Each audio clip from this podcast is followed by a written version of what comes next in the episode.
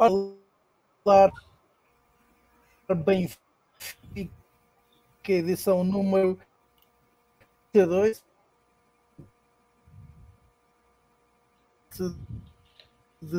dedicado aos respeito para alguns sociais do locutor Rui Benitas da lista B. Rui Costa, então, desde a madrugada de sábado para domingo, ou neste caso já a madrugada de domingo, o 34 presidente da história de 117 anos do Sport Lisboa e Benfica.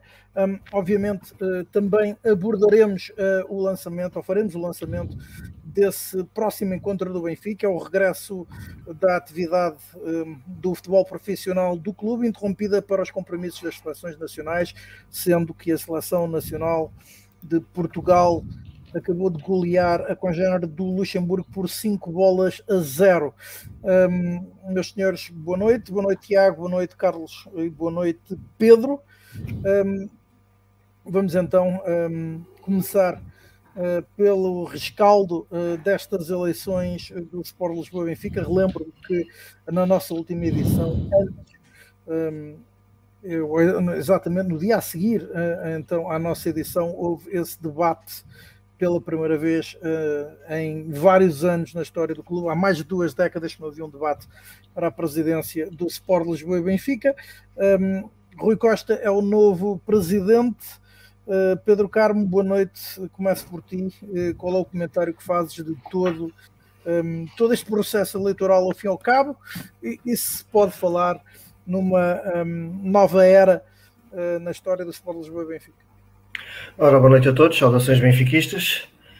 Um, estamos perante uma nova era, uh, estamos finalmente com um presidente ex-glória do clube, uma coisa que muitos benfiquistas, eu próprio durante alguma parte da minha vida como benfiquista também ambicionei, uh, e curiosamente era na pessoa de Rui Costa que eu via uh, essa, essa imagem de um, de um presidente ex-jogador.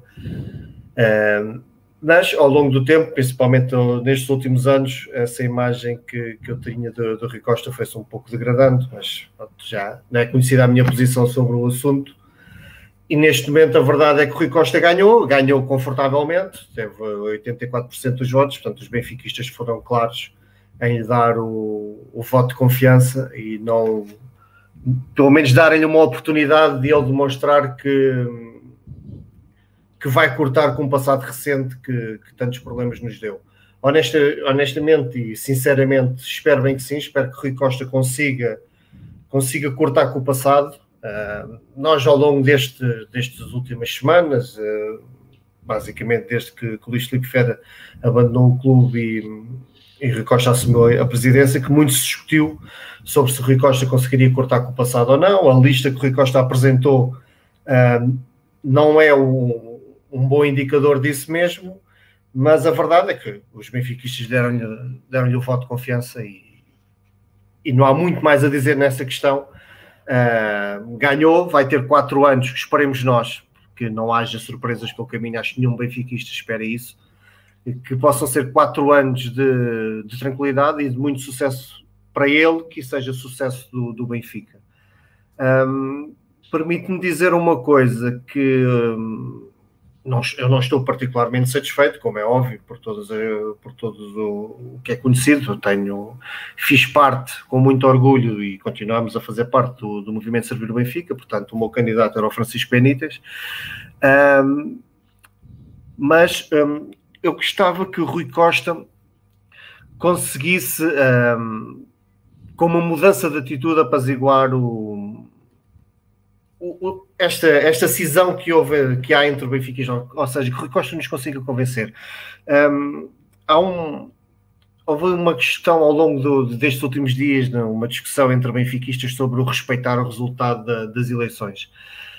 Um, que só somos democratas por não estarmos satisfeitos e por criticarmos quem votou. Um, em Rui Costa, e eu mantenho as críticas em quem votou em Rui Costa, que não somos democráticos. Não, o, o, conceito de democracia não é a ausência de crítica. O conceito de democracia é respeitar quem ganha e reconhecer os resultados das eleições.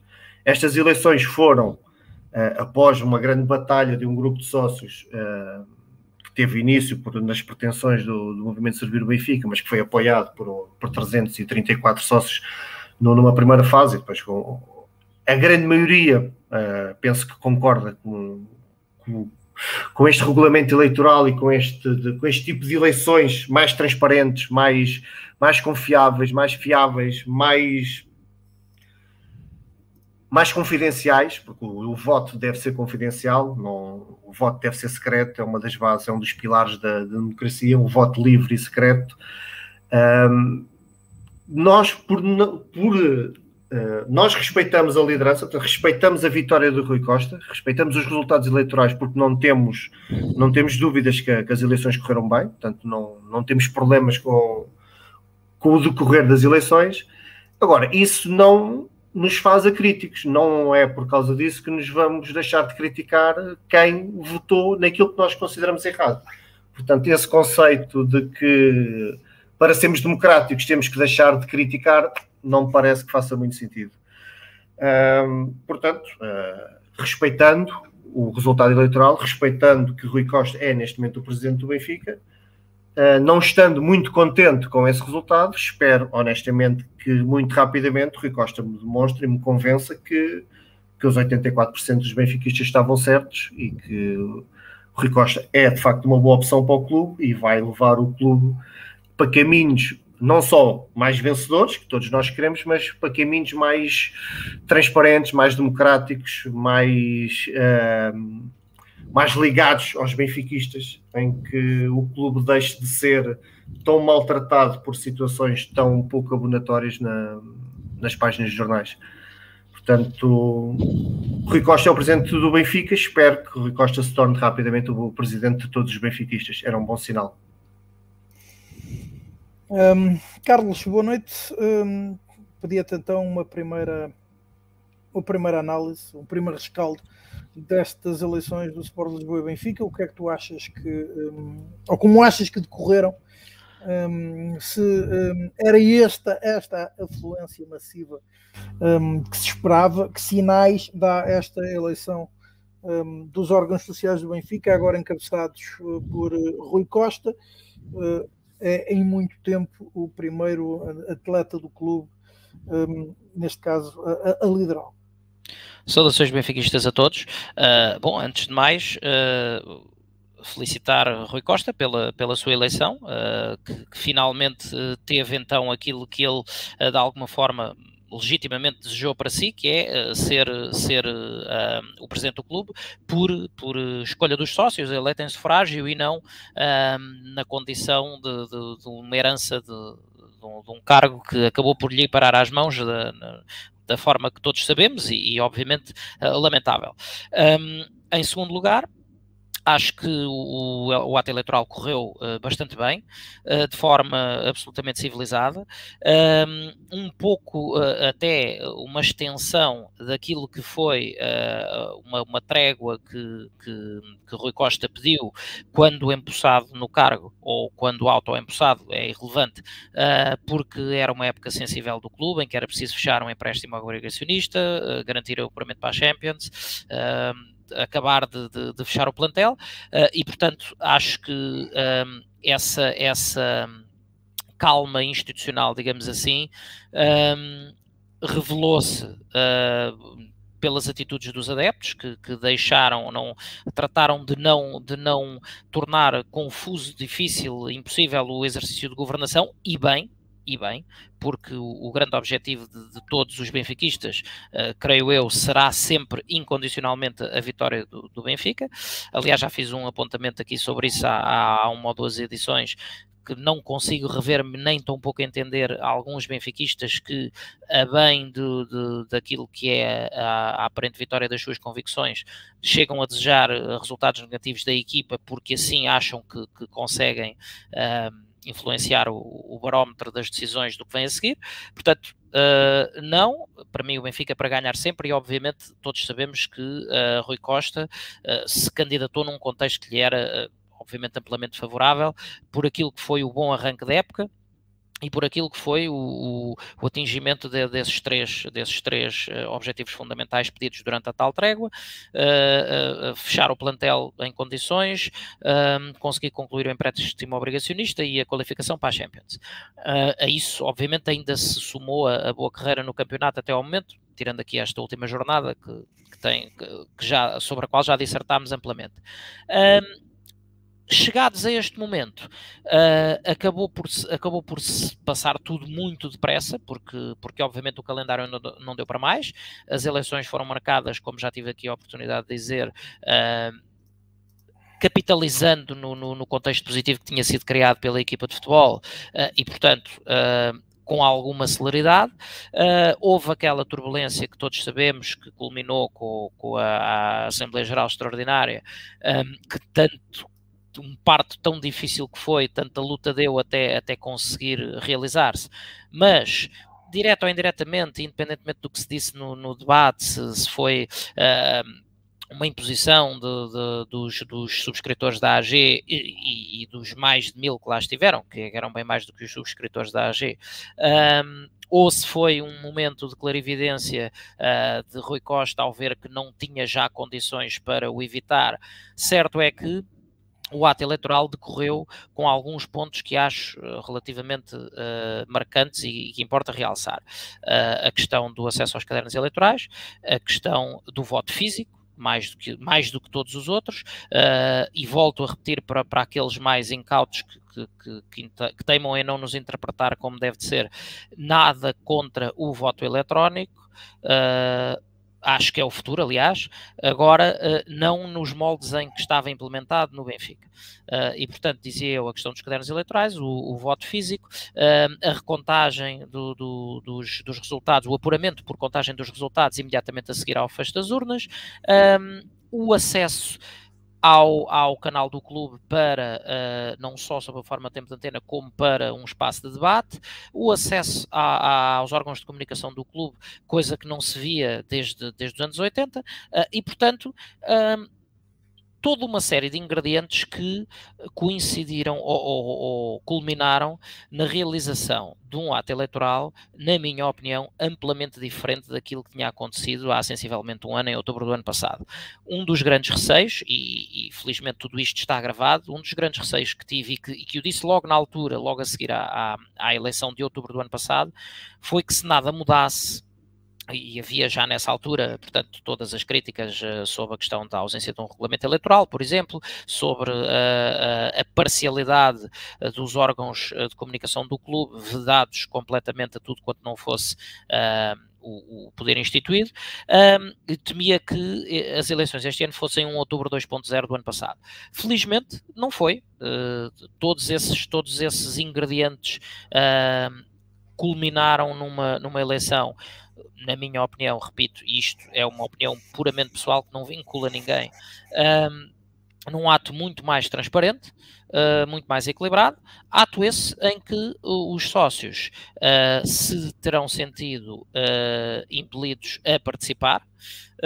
bateu-se bateu o recorde que já era do, do ato eleitoral anterior, que quando em tempos de pandemia 30, mais de 38 mil votantes eh, participaram no ato eleitoral, desta vez ultrapassou ligeiramente os 40 mil, e portanto, uh, isso só mostra que outro, de, outro do, dos, dos, pedidos que muitos faziam, que era que a eleição não decorresse a um dia de semana, mas sim uh, a um sábado, e uh, a celeridade com que, com que todo o processo decorreu, uh, quiçá por estarmos perante a questão do, do, do voto físico uh, em papelinho, vá, digamos assim, uh, contribuiu para que os tais mais de 40 mil fossem votar. Eu, por exemplo, cheguei ao estádio, a, a fila já dava a volta, já chegava à porta 4, 5 portanto, dando a volta toda pela zona oposta ao Museu Cosme Damião, uh, e cheguei, eram 10 para o meio-dia, e ao meio-dia e 5 já tinha acabado de votar e já estava a caminho do carro. Portanto, em 15 minutos, uh, um processo que correu de forma uh, perfeitamente uh, célere, efic eficaz, eficiente. e, portanto, há um, um, sufrágio que não deixou dúvidas a ninguém. Os resultados foram o que foram. Uh, o, o, candidato da lista A, Rui Costa, uh, conseguiu 85, 81, 85, 84 nos quatro escalões pelos quais se dividem os votos, o, os sócios com um voto, ou com 5, ou com 20, ou com 50. Portanto, não, uh, são dados perfeitamente inquestionáveis. Um, e, e os, os, os, os, sócios expressaram a sua vontade, uh, e muito bem, a partir daí, uh, Rui Costa é claramente o presidente de todos os benfiquistas, dos que votaram nele e dos que não votaram nele. Uh, para, para de alguma forma ensombrar um bocadinho este, este ato que, que decorreu de, desta, com, com, toda esta elevação. Uh, e sem me querer alongar demasiado, mas tivemos um, um momento uh, absolutamente uh, triste, para não dizer, para não dizer outra coisa, por parte de, do ex-presidente Luís Filipe Vieira, que conseguiu, depois de todas estas eh, conquistas que já mencionei aqui, que que contribuíram eh, e tiveram a anuência do candidato Rui Costa e que contribuíram para este ato mais participado de sempre da história do Benfica, dizer que democracia há mais neste clube faz mal. Uh, eu não sei, não sei qual é que é o, qual é que é o, o idealismo pessoal de, de, de Luís Filipe Vieira, mas uh, confesso que, que, não consegui ficar surpreso, mas, mas apenas mantive o meu desagrado, é. porque é óbvio que é óbvio que democracia não faz mal. Já agora, uh, e, e o acolhimento, desculpa só, Rui, deixa-me só terminar, e o acolhimento que foi feito inteligentemente ou não, forçado ou não, do candidato Rui Costa, que na altura, portanto, presidente em exercício, uh, daquilo que foram uma série de sugestões uh, ou exigências, se assim quiserem, com vista àquilo que é a melhoria do funcionalismo democrático do clube, um, só foram a prova que efetivamente a democracia era o que fazia falta. Uh, o próprio candidato Rui Costa disse várias vezes que queria, uh, daqui para a frente, pôr um pouco tábua rasa na, naquilo que se passou, uh, para trás e Uh, ter mais transparência, mais democracia no clube. Uh, claro que podemos sempre questionar qual é que era a opinião dele sobre o estado em que, em que o clube estaria antes, mas com, acho que não é, não é sinceramente por aí. Um, sobre o, portanto, agora o elenco vigente. Um, começa por uh, aparecer já aquilo que é, na minha ótica, a primeira, a primeira grande confusão uh, deste mandato porque uh, os, o, houve inclusive a crítica ao candidato à lista B que não apresentava uh, nomes para alguns dos lugares um, e por oposição a lista A apresentou-os todos. Muito bem. Uh, acontece que uma semana depois já se fala na saída de Domingos Sousa Oliveira, por exemplo, uh, e na necessidade de ter, de ter que, que, arranjar um substituto, isto para mencionar só um de dois dos principais casos, uh, e portanto, o que, o, o, que temos aqui, o que, o que está a ser uh, apresentado de alguma forma aos benfiquistas é desde já a alteração da composição na qual os benfiquistas votaram massivamente e inequivocamente. E, portanto, um, a bem uh, da transparência que Rui Costa uh, diz defender e que, e que quero acreditar que sim, que quer defender, uh, acho que faria de, mais elementar sentido que um, os sócios fossem o quanto antes esclarecidos sobre estas uh, alterações que se avizinham uh, relativamente ao elenco diretivo, porque uh, se houve umas eleições, se se votou num determinado elenco e menos de uma semana depois já começa a haver substituições e, e, começa a formar-se um elenco que não é aquele nos qual, no qual os sócios maioritariamente votaram. Mas estes nomes há, são da SAD são da SAD. Mas... Oliveira e Miguel Moreira são da SAD. Aliás, Oliveira e Miguel Moreira são da SAD. tanto quanto sei, a direção ainda não nomeou os seus representantes para a SAD. Pronto, mas lá está. Mas havia uh, todo, uma, todo um discurso de continuidade relativamente uh, aos administradores da SAD uh, e agora começamos a ver uma série de movimentações. Isto não estou a dizer que eh, não está tudo a decorrer dentro do seu direito, dentro daquilo que é legalmente uh, permitido e instituído uh, perante as normas do clube. Acho é que, uh, a bem da tal transparência que tanto se, que tanto se propagandeia e que, acho eu, que é aquele que é o desejo de todos os benfiquistas, os que votaram em Rui Costa e os que não votaram em Rui Costa, era, era de bom tom que fosse desde já esclarecido o quanto antes uh, o elenco diretivo que, que, que vai fazer parte uh, de todo este mandato, até porque uh, Rui Costa teve aqui uma oportunidade de alguma forma, até porque ele tem, tem tentado distanciar-se um pouco do, do, que são algumas das posições de, assumidas por Luís Filipe Vieira, teve uma oportunidade dourada, na minha opinião, de, de fazer uh, alguma limpeza, digamos assim, no elenco que o acompanha. Uh, optou por, uma, por, uma, por um elenco que é maioritariamente de continuidade uh, e, portanto, o, o, grande desafio, na minha ótica, que se depara a Rui Costa é o de cumprir toda, toda, todos os desígnios de transparência e de igualdade que, que defendeu durante, durante a campanha eleitoral. E de efetivamente conseguir uh, no dia a dia, no funcionamento do clube, colocar novamente uh, o, o, plano desportivo em primeiro lugar, com o desígnio imperativo e incontornável de vencer, e fazer jus então a essas mudanças que, que ele preconiza ou diz preconizar para o clube, mas que eu, como, como, como sócio e eleitor, tenho as minhas naturais reservas em função do elenco uh, que, que o acompanha nesta altura.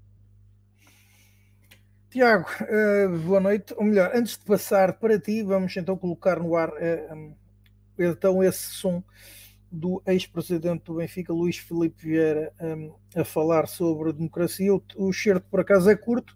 Durante oito minutos ele falou de muito mais coisas. Falou basicamente que se não fosse ele, não existia Estádio da Luz novo, não havia ar-condicionado nos escritórios, não havia urinóis, não havia BTV, não havia uma data de, de coisas. Pronto. Resumindo e concluindo, provavelmente nem sequer haveria Benfica.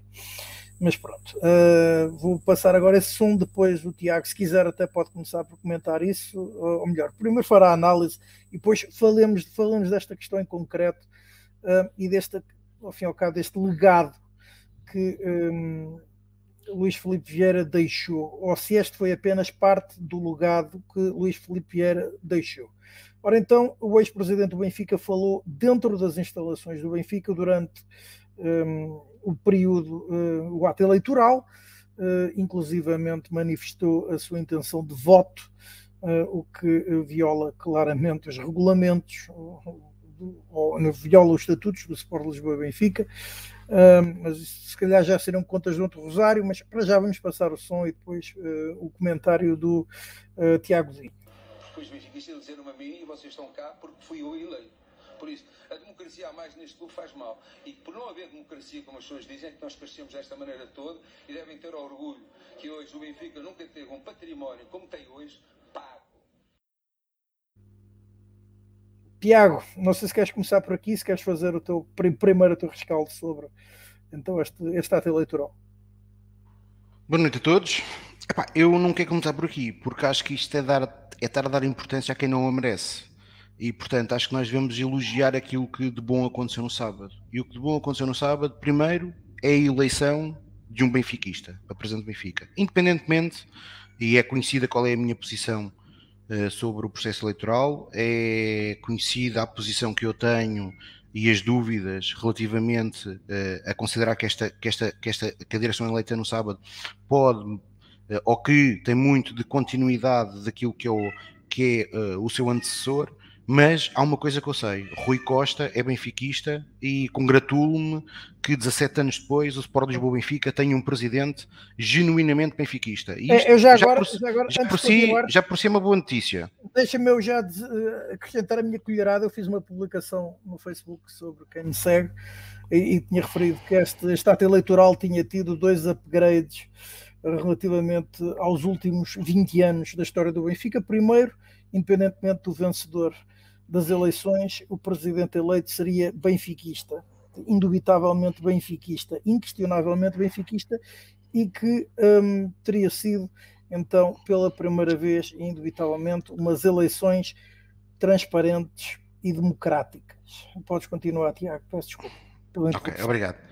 Uh, portanto, primeiro, uh, o fim de 17 anos de ter alguém a liderar o clube que não era benfiquista, aliás, deve ser o, deve ser o, deve ser, não, foi o único presidente da história do Sport Lisboa Benfica que conseguiu o feito de ser sócio dos três grandes antes de ser eleito presidente do Sport Lisboa Benfica. Portanto, logo por aí, uma, fosse quem fosse eleito, era já um upgrade relativo. E aliás, Rui Costa, diga-se de passagem, tem demonstrado nos últimos meses, principalmente até no acompanhamento que tem feito nas modalidades, uma diferença abismal para aquilo que era, que era o reinado de Luís Filipe Vieira. Aliás, Rui Costa, nestes três meses, deve ter assistido a mais jogos das modalidades que Luís Filipe Vieira em 17 anos de presidente do Lisboa Benfica, o que é bem Eu acho sintomático. Mesmo, basta acho contar neste fim de semana, exatamente. Sim. Basta contar nos de domingo. Teria... Sim.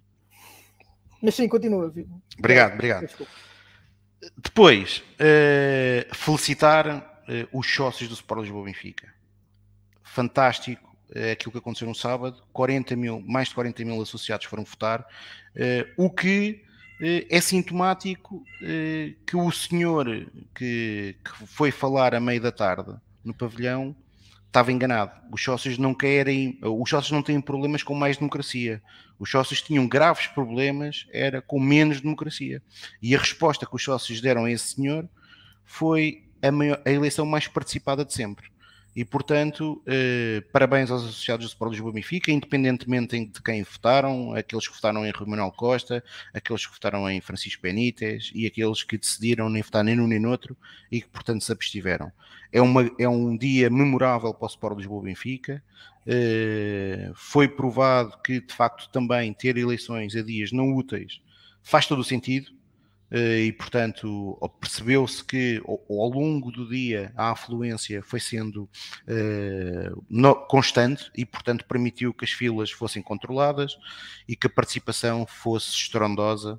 Uh, e o Benfica, depois de no ano passado ter, ter, já, ter, já ter praticamente dobrado o resultado da, da eleição mais participada. No ano passado votaram cerca de 38 mil associados. A eleição mais participada uh, antes dessa tinha sido em 2012 entre Luís Filipe Vieira e Rui Rangel, que tinham votado 22 mil pessoas. Uh, desta vez votaram 40 mil e, portanto, esperemos que na próxima eleição, e eu espero e desejo que seja só em 2025, uh, possamos bater este recorde e, e, não, chegar aos 50 mil porque mesmo assim ainda há muitos associados que não, que não, que não, foram, que não foram exercer o seu direito de voto. Uh, e hoje existem poucas desculpas para isso não, não acontecer, porque felizmente desde o ano passado as eleições, já pelo menos uma mesa uh, eleitoral por distrito, e portanto espero que isto seja, seja um bom pronúncio. E portanto a eleição decorreu com um processo felizmente normal, nada a dizer. Espero que Rui Manuel Costa cumpra este mandato de quatro anos, que este mandato seja marcado por muito sucesso de Rui Manuel Costa, porque isso terá dois significados. Um é que o Benfica uh, será um mandato uh, bem sucedido para o Sport Lisboa Benfica, e quando o Benfica tem sucesso, uh, todos nós que estamos aqui somos felizes. e eu o que quero do Sport Lisboa Benfica é poder dormir descansado e feliz com as vitórias do clube. Portanto, é isso que eu desejo a Rui Costa e a todos os, e todos os membros dos órgãos sociais que foram agora eleitos. Uh, sobre os desafios, já agora, eu não podia deixar de aproveitar esta ocasião para, para congratular uh, também que todos os compromissos que foram assumidos no regulamento eleitoral foram cumpridos e queria dar uma nota de destaque para os profissionais da, da, da, da, comunicação do Sport Benfica, neste caso da Benfica TV e, da, e do Jornal do Jogo, especialmente ao diretor de comunicação Pedro Pinto, que foi inexcedível em, em, assumir e em cumprir tudo aquilo que foi acordado entre as, entre, entre as duas candidaturas e, portanto, dignificou o acompanhamento que existiu tanto da Benfica TV como do Jornal do Benfica, dignificou a história democrática do clube e espero que isto não seja uma exceção, passe a ser a regra, uh, pelo menos é essa, é essa a indicação que eu tenho, uh, que vamos, vamos assistir a algumas mudanças na, na, na, comunicação do Benfica e espero que essas mudanças sejam efetivas, uh, porque fazem falta ao clube, porque a pluralidade é, é, é, é efetivamente fundamental para o crescimento do clube e é, e é também através da pluralidade do clube que nós conseguimos de alguma forma ter união. Porque ao fim do dia eh, nós unimos-nos sempre todos em torno de uma coisa que são as equipas do Sport Lisboa Benfica e creio que estes três meses isso foi factual. Sempre que, embora toda a convulsão que existia fora Uh, fora, fora do clube, devido aos processos que são conhecidos e à detenção de Luís Filipe Vieira, quando chegou aos momentos dos jogos, fosse das equipas de futebol, fosse das equipas de handball ou de outras modalidades, os benfiquistas disseram presente. E recordemos que, por exemplo, nas últimas duas semanas, o Benfica teve um jogo contra um adversário alemão eh, em que praticamente o pavilhão, na altura com os condicionalismos existentes devido ao Covid, eh, teve, mas teve praticamente lutado para, para, para, aquilo que era a lotação possível eh, e o Benfica eliminou com um pavilhão com a presença de Rui Manuel Costa e Francisco Benítez. E portanto naquele momento não, não existiu nem lista A nem lista B, existiu o Benfica. Uh, e o Benfica venceu o Barcelona exatamente nas mesmas circunstâncias e também não existiram nem lista A nem lista B, portanto existiu o Benfica. E portanto, uh, quem, aqueles que pensam que alguém que é alternativa uh, não deseja as vitórias do Sport Lisboa Benfica, devem, devem ser de outro clube que não o Benfica, para, para considerarem isso de outros benfiquistas. Posto isto, há, há, vários desafios que, que, o Benfica vai ter pela frente e que esta direção vai ter pela frente. Um deles eh, é os processos que estão a, que, afetam um conjunto de, de algum, um conjunto de casos que são relacionados com, com o Benfica SAD, desde o Saco Azul, onde Domingos Soares Oliveira é um dos arguídos, desde a Operação Cartão Vermelho, em que o Benfica eh, potencialmente é um, é um dos lesados, pelo menos até agora Luís Filipe Vieira foi indiciado eh, um, um, uma das partes do processo cartão vermelho, porque uh, o processo cartão vermelho não afeta só, uh, não, é, ou não está relacionado só com o universo Benfica, uh, mas uma das partes é que o Benfica poderá ter sido prejudicado em 2,5 milhões de euros e, portanto, a Benfica SAD deverá, o quanto antes, constituir-se assistente uh, desse processo para, para, para defender os interesses do, superiores do clube. E depois tem, a, a, tem, tem, outras duas, tem outras duas componentes fundamentais neste mandato, que é a necessidade óbvia e evidente do Benfica ser mais competitivo, seja no futebol, seja nas modalidades. Os últimos quatro anos foram efetivamente muito maus. Eh, no futebol, desde 2017, o Benfica ganhou um campeonato e uma supertaça. Nas modalidades, desde a mesma altura, desde 2017, o Benfica ganhou eh, dois campeonatos de voleibol eh, e um de futsal. E, portanto, isto demonstra bem uh, aquilo que foram os últimos anos do Sport Lisboa Benfica. E estou a falar no setor masculino. No setor feminino, efetivamente, fomos vencendo muita coisa, mas uh, seria. Seria, eh, ou seja, é-se demagogo, ou seja, é um um bocado hipócrita quando se diz que as modalidades, quando não se ganha no futebol, mas ganha essas modalidades, está tudo bem, sabemos bem que não é assim. Quando se ganha no futebol, tudo o resto acaba por ser secundarizado e nas modalidades também ainda não estamos no ponto em que as modalidades femininas tenham o mesmo peso que as modalidades masculinas, uh, uh, pelo menos no, nos tempos de hoje, provavelmente um dia assim será, uh, mas neste momento não é, e portanto é efetivamente a, competitividade das equipas do, do Sport Benfica, seja no futebol, seja nas modalidades, sofreram um grande retrocesso. E depois tem, tem aquilo que é a grande vitória do servir o Benfica. Um, mas que ainda não está, não está terminado, que é a possibilidade de fazer uma revisão estatutária neste mandato. E eu espero que Rui Costa perceba a oportunidade que tem aqui, porque creio que a revisão estatutária é um processo que vai ser moroso, porque assim o exige, porque é um processo que não é, não é está lá dois dedos, né? portanto é um processo que naturalmente envolve um conjunto de procedimentos uh, para ter uma proposta que possa ser um, o, o, mais consensual possível dentro do universo do clube e, por outro lado, uh, a mais participada na discussão. E, portanto, eu creio que Rui Costa tem aqui uma oportunidade muito boa de dar início a esse, a esse, processo. Deve partir do, deve partir, deve partir do Sport Lisboa Benfica ao início desse processo. Ambas as listas defendiam isso. Portanto, e havia, que... também uma, havia também uma comissão anunciada, pelo menos, pelo antigo candidato João Noronha Lopes, encabeçada por eh, António Bagão Félix. Portanto, há, haverá possibilidade de, de juntar, sim, de, sim, de existir, eu não sei. Não sim, eu acho que isso é um bocado de fé diversos, não é? Eu, sei, com, toda, com todo o respeito por, por João Noronha Lopes, uh, isto anunciar comissões, olha, eu, eu, eu sei uma coisa, o Servir o Benfica tem uma proposta concluída, pronta. Eh, não foi necessário estarmos a, estarmos a falar que íamos criar uma comissão com o A, com o B ou com o C. Criámos, pusemos juristas que ouviram inputs de benfiquistas, criámos a proposta, a proposta é pública, está em discussão, Uh, agora isto de andar a fazer, criar, uh, de andar a dizer que se vai criar comissões, mas sim, ou seja, eu sou favorável e eu já o defendi. Eu, eu perguntava se, se achava, a minha pergunta, ou melhor, eu fiz esta, um, um, esta interrupção e mencionei o caso de, desta comissão, porque para fazer a pergunta se vocês veem bem enquanto movimento Rui, eu, eu vou-te responder juntasse, ou melhor, que portanto oh, Rui, eu vou-te responder, eu vou-te responder com aquilo que disse na Benfica TV. Eu vou-te responder, sim, eu vou-te responder aquilo que disse na eu vou-te responder aquilo que disse na Benfica TV. Mas tu trouxeste à colação essa proposta do João Noronha Lopes. Eu vou dizer uma coisa. Um, eu, eu, tenho lido alguns benfiquistas e, e, alguns benfiquistas diziam que mesmo hoje vi um benfiquista com alguém que Ehm, que eu respeito intelectualmente, que dizia que a oposição se devia olhar para o espelho. E eu concordo com o Vasco. A oposição deve-se olhar para o espelho, eh, mas deve perceber. Oh, oh, e eu não gosto de falar em oposição, gosto de falar em alternativas. Mas, mas as alternativas ao Benfica devem-se olhar ao espelho para perceberem uma coisa: eh, é que isto não basta aparecer a três meses das eleições. E não basta aparecer quando parece que vai haver mudança.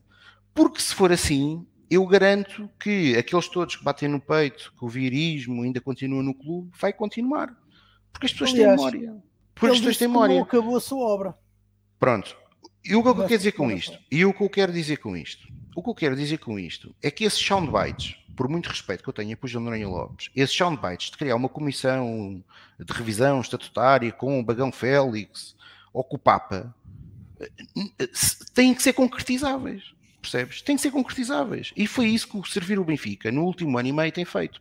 Servir o Benfica, contra tudo o que era opiniões de muitos benfiquistas, sensatos, ponderados, equilibrados, no dia 28 de outubro, colocaram imediatamente em causa uma eleição que na prática nem tinha perdido. Tinha uma pessoa que de facto era apoiada pelo Servir o Benfica e que faz parte do Servir o Benfica, Francisco Benítez, que estava nessa lista, mas o Servir o Benfica diretamente não tinha perdido aquela eleição. Mas nós, contestámos aquele processo eleitoral não por termos perdido o ganho, porque aquele processo eleitoral foi tudo menos do que transparente.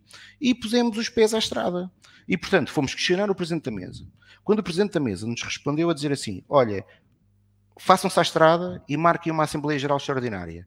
Nós fizemos-nos à estrada, recolhemos mais de 10 mil votos eh, em plena pandemia e apresentámos uma Assembleia Geral. Quando todos diziam assim, eles não vão marcar a Assembleia Geral Extraordinária, nunca vão marcar. Nós insistimos. O presidente da demitiu-se. Depois disseram, quando o homem marcou a Assembleia Geral, já Pires de Andrade, não vão ter quórum. Conseguimos quórum. Mais importante que conseguirmos o quórum. Porque isso é que foi efetivamente importante. Porque o servir o Benfica foi só o promotor da iniciativa. Foi ter mais de mil associados a exigirem uma mudança no processo eleitoral e uma aprovação do regulamento eleitoral. E foi assim que foi possível, numa semana, na semana seguinte, consensualizar com a direção do clube e com a mesa uma, uma, proposta de regulamento eleitoral e como nós, como nós temos falado aqui, eh, essa, essa, esse, esse regulamento eleitoral também é um, bom, é um bom ponto que seja adicionado aos estatutos, eh, à revisão estatutária e que seja também aprovado o regulamento geral eleitoral e melhorado inclusive, ou seja, o regulamento eleitoral que agora existe, melhorado. Eu dou aqui um exemplo que foi comentado por muita gente, por muitos, por muitos benfiquistas e que tem toda a razão. Aliás,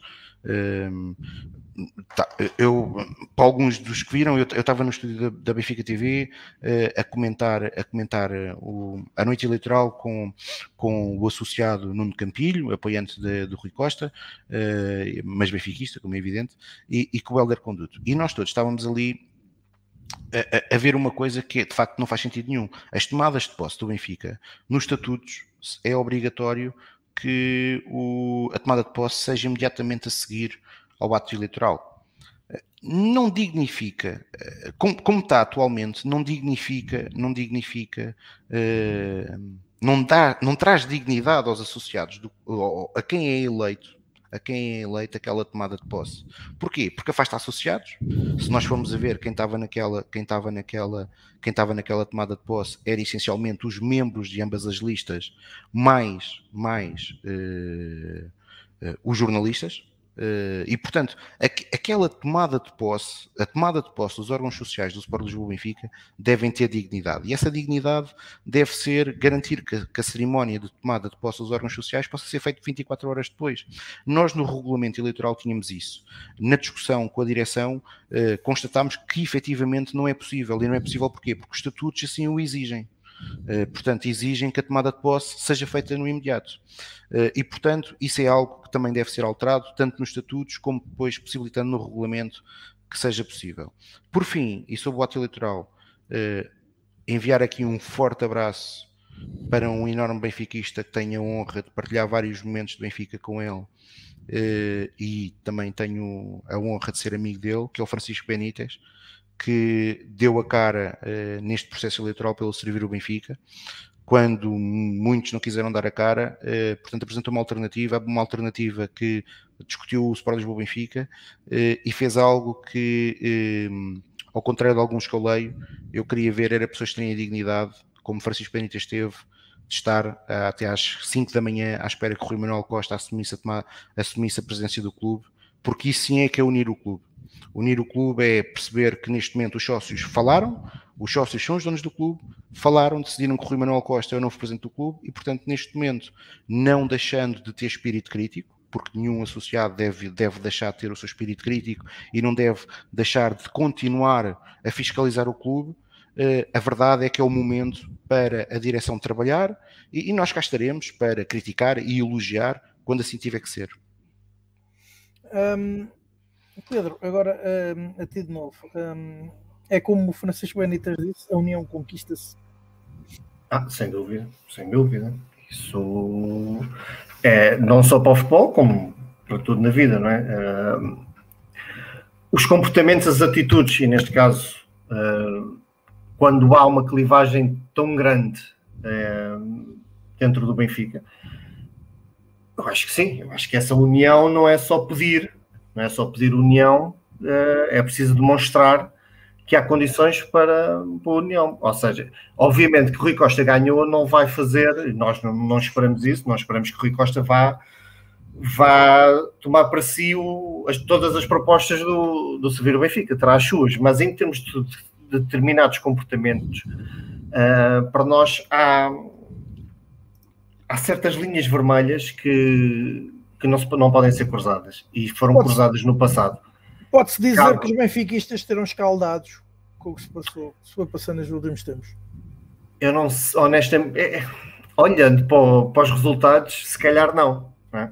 com uma vitória tão esclarecedora em 80, de 84%, numa lista, numa lista com 14 elementos que transitam dessa de uma direção da direção passada encabeçada por alguém que esteve 13 anos a trabalhar diretamente com, com Luís Filipe Vieira, eu não sei se os benfiquistas estarão assim tão escaldados. Agora, há alguns benfiquistas, ainda uma, uma boa porção de benfiquistas, que estão escaldados. E esses estarão sempre do lado do Benfica, mas estar do lado do Benfica não significa concordar sempre com quem manda nos destinos do Benfica. Portanto, nós estamos todos, e falando agora por mim, estamos, estou totalmente disponível para, para, para, essa união, para abraçar essa união, mas terá que vir do lado do Rui Costa os passos na, na nossa direção, portanto, na direção daquilo que nós defendemos, e não é tanto na questão da, da bola entrar ou deixar de entrar, de contra, contratar aquele ou contratar aquele outro, sim senhora, podemos discutir isso, e nós aqui já discutimos isso muitas vezes, e a gestão desportiva será sempre discutível, mas mais do que isso, as questões da transparência de, do clube ser mais transparente, eh, mais honesto, mais que a relação com os benfiquistas seja uma relação mais próxima e não uma relação meramente mercantilista.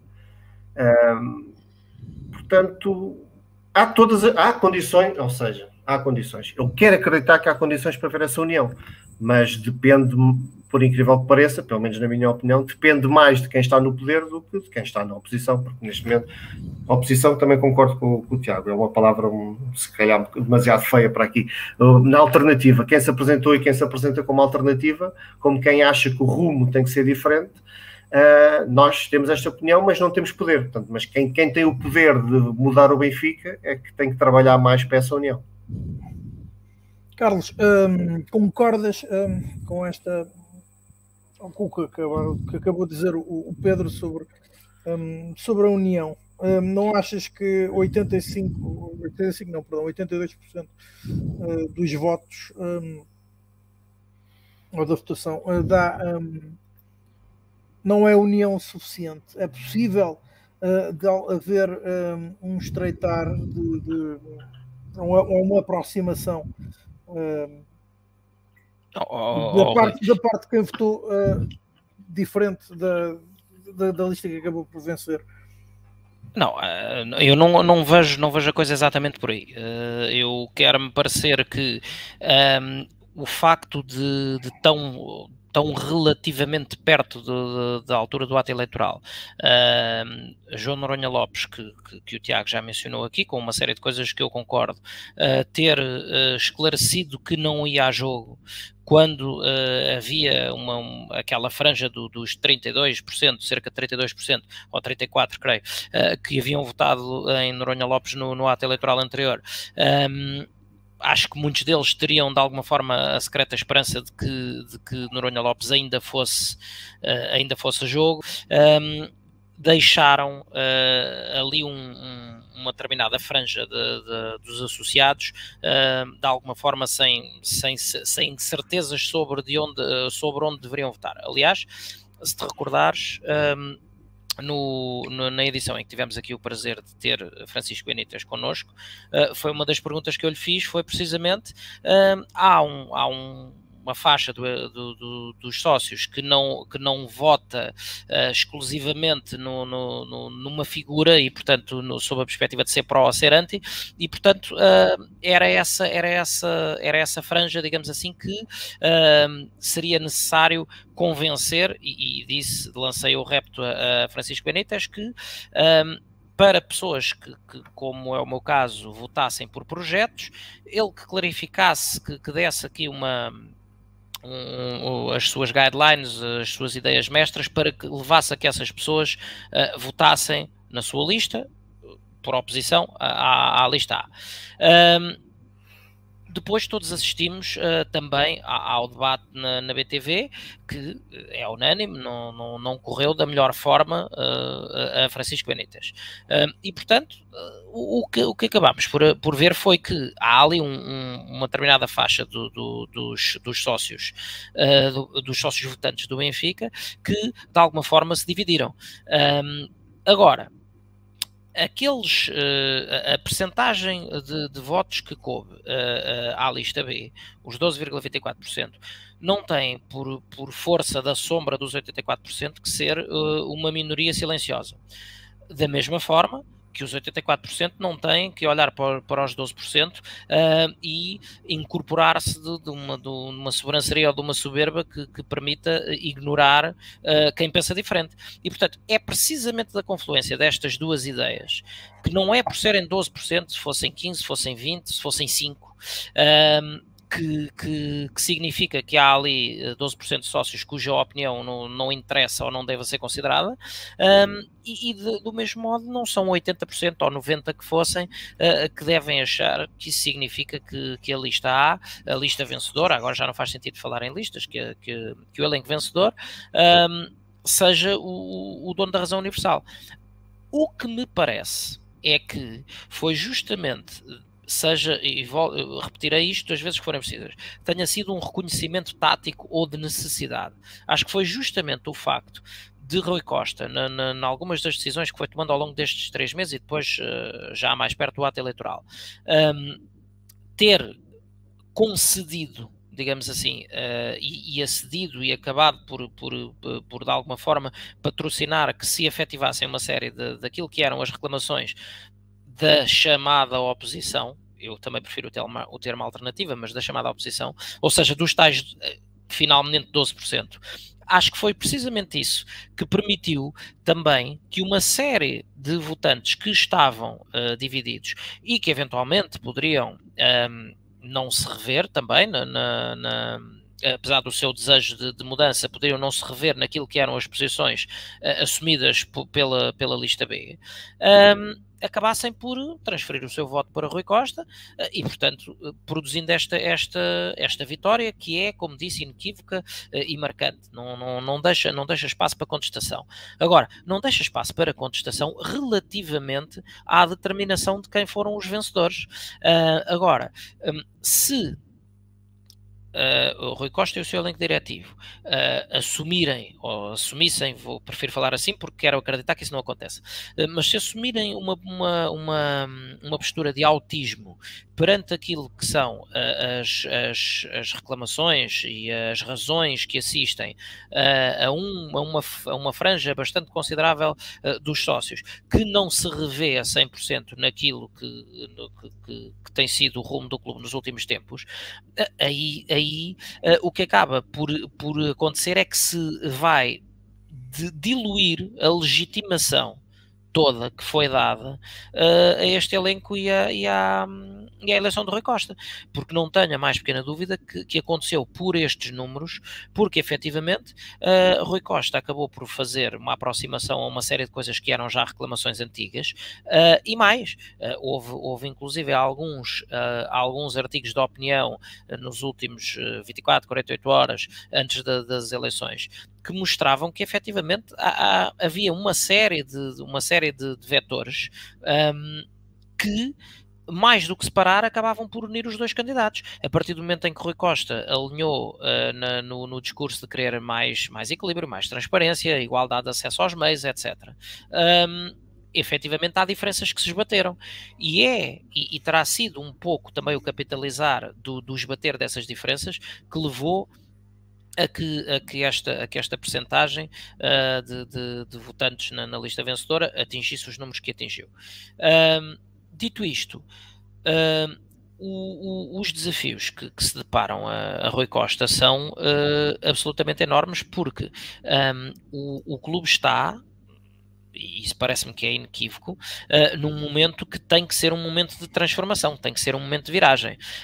Um, e, e Rui Costa até, uh, na, na, alguma da demarcação que, que, tem feito relativamente ao, ao, passado e ao legado e ao apoio de, de Luís Filipe Vieira, uh, tem de alguma forma tentado separar essas águas. Como li também num jornal, uh, num, num, artigo de opinião, dizia-se que era errado dizer que Rui Costa ganhou com o apoio de Luís Filipe Vieira. Rui Costa ganhou apesar do apoio de Luís Filipe Vieira, porque Luís Filipe Vieira, até com a, com a, com a intervenção que teve no, no, no, no dia do, do sufrágio, um, tem sido absolutamente tóxico uh, relativamente a, a, a, uma série de coisas relacionadas com o clube e que, e que se terão tornado mais vincadas e mais visíveis a partir do momento em que, em que se deu o seu afastamento, nos moldes em que se sabe.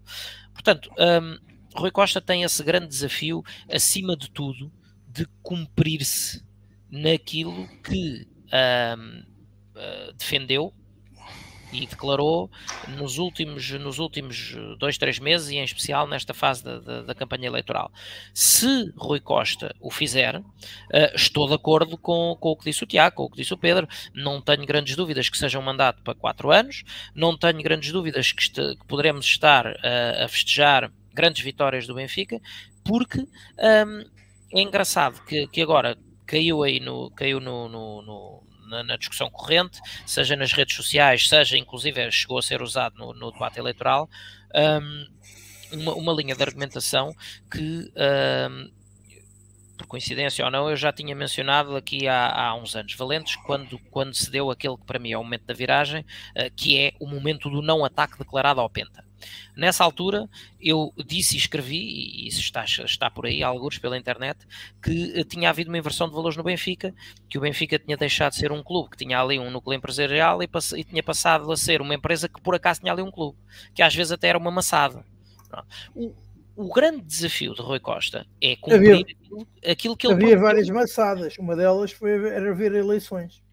Também, mas isso, mas isso eu, eu já nem vou para, esse, para esses pequenos requintes que, que, que, os ouvimos muitas vezes da, da boca de Luís Filipe Vieira. Uh, eu vou apenas àquilo que se viu Uh, no, no, no, no, que se transformou o dia a dia e, o funcionamento operacional do clube. Um, e portanto, essa inversão de paradigma que é urgente e que e esperemos que assim continue, mas que este, este arranque da época, estes três meses, aliás, e Rui Costa não, não se cansou até no debate de dizer, um, de falar no trabalho bem feito nesta época.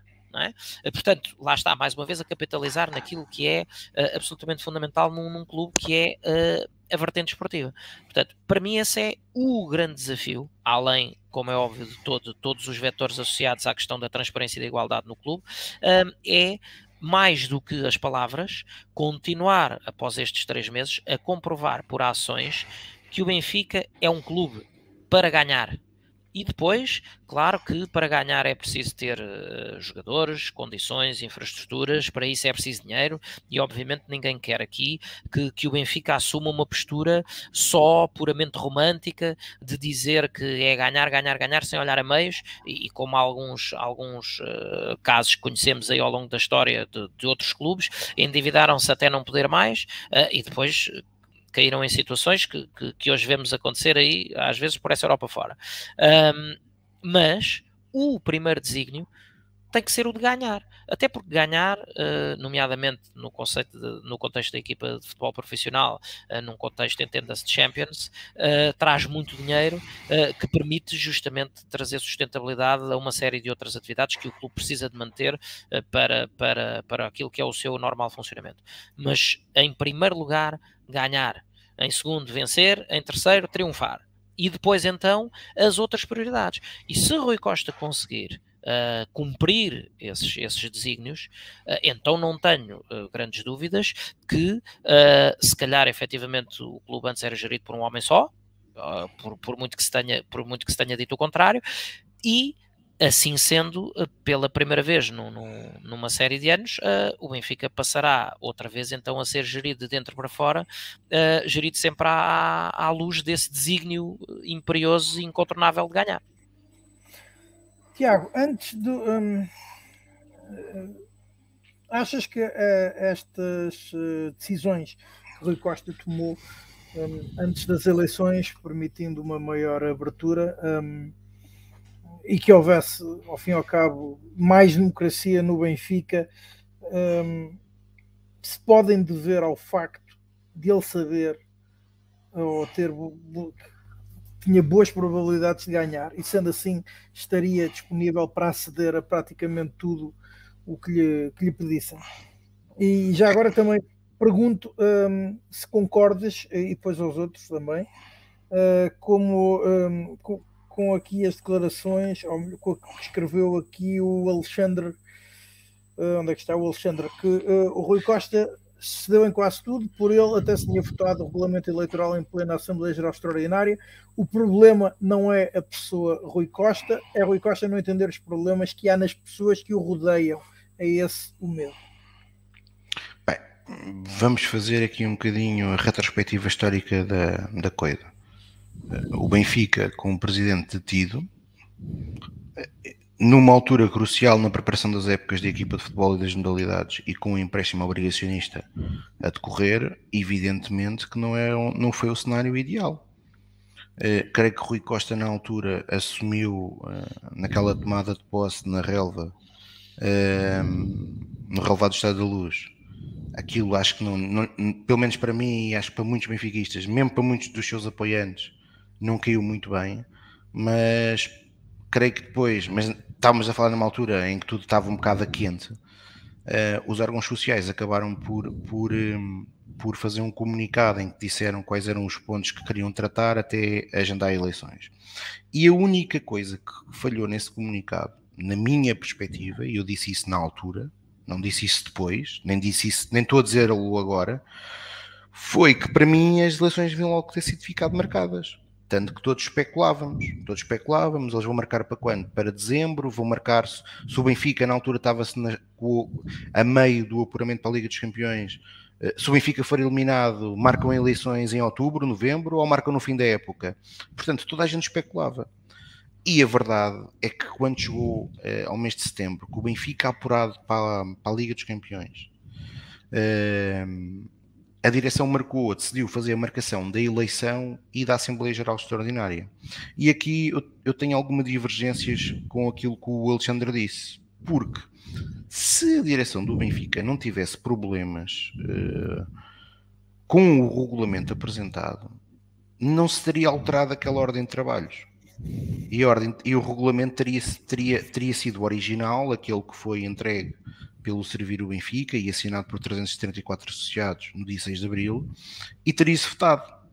E a verdade é que não se votou, porque eu creio que, eh, e aqui eu tenho a ideia que, eh, aliás, não, não, se, não se falou, e, é, e agora tem existido a desculpa, aliás, o Rui Costa, o Rui Costa até no debate uh, respondeu isso ao Francisco, e o Francisco infelizmente não teve numa das suas melhores noites, por vários motivos, que eu já lá posso ir, mas não, não foi um debate que nos correu bem, culpa de todos, porque no Servir o Benfica, quando os sócios fazem parte de servir o Benfica. Quando corre mal a um, corre mal a todos. Quando corre bem a um, corre bem a todos. Uh, e portanto foi culpa nossa. Uh, mas Rui Costa, uh, inclusive, disse isso: que o regulamento tinha algumas coisas que não estavam bem. Bom, se isso fosse verdade, o que o bom senso tinha feito imperar era a mesa da Assembleia Geral ter convocado os associados que entregaram o regulamento e isso ter sido discutido antes da Assembleia Geral, até para evitar, até para evitar eh, potenciais problemas na Assembleia Geral. Aliás, eu li alguns benfiquistas depois da Assembleia Geral Extraordinária a queixarem-se que aquilo foi uma Assembleia Geral demasiado quente. Bem, eu e esses benfiquistas lamento uh, informá-los, mas eles foram àquela Assembleia Geral pela primeira vez, talvez. Eu, eu, diria que não viram nada porque a Assembleia Geral foi, foi, foi, foi, foi, foi de uma maturidade democrática por parte dos associados presentes enorme. enorme. Recordar que houve um associado claramente divergente que foi três vezes ao palanque ofender a maioria dos que lá estavam presentes e que não lhe aconteceu nada. Felizmente, obviamente que foi apopado. Quando alguém vai ofender 90% da sala, é natural que seja apopado. Portanto, onde é que eu quero chegar com isto? O regulamento não foi votado na Assembleia Geral porque a mesa e a direção não o quiseram. Esta é que é a verdade. O que aconteceu foi que Rui Costa, e bem, e não só Rui Costa, mas Rui Costa uh, e os órgãos sociais perceberam uma coisa: que se nada fosse feito, aquilo poderia escalar.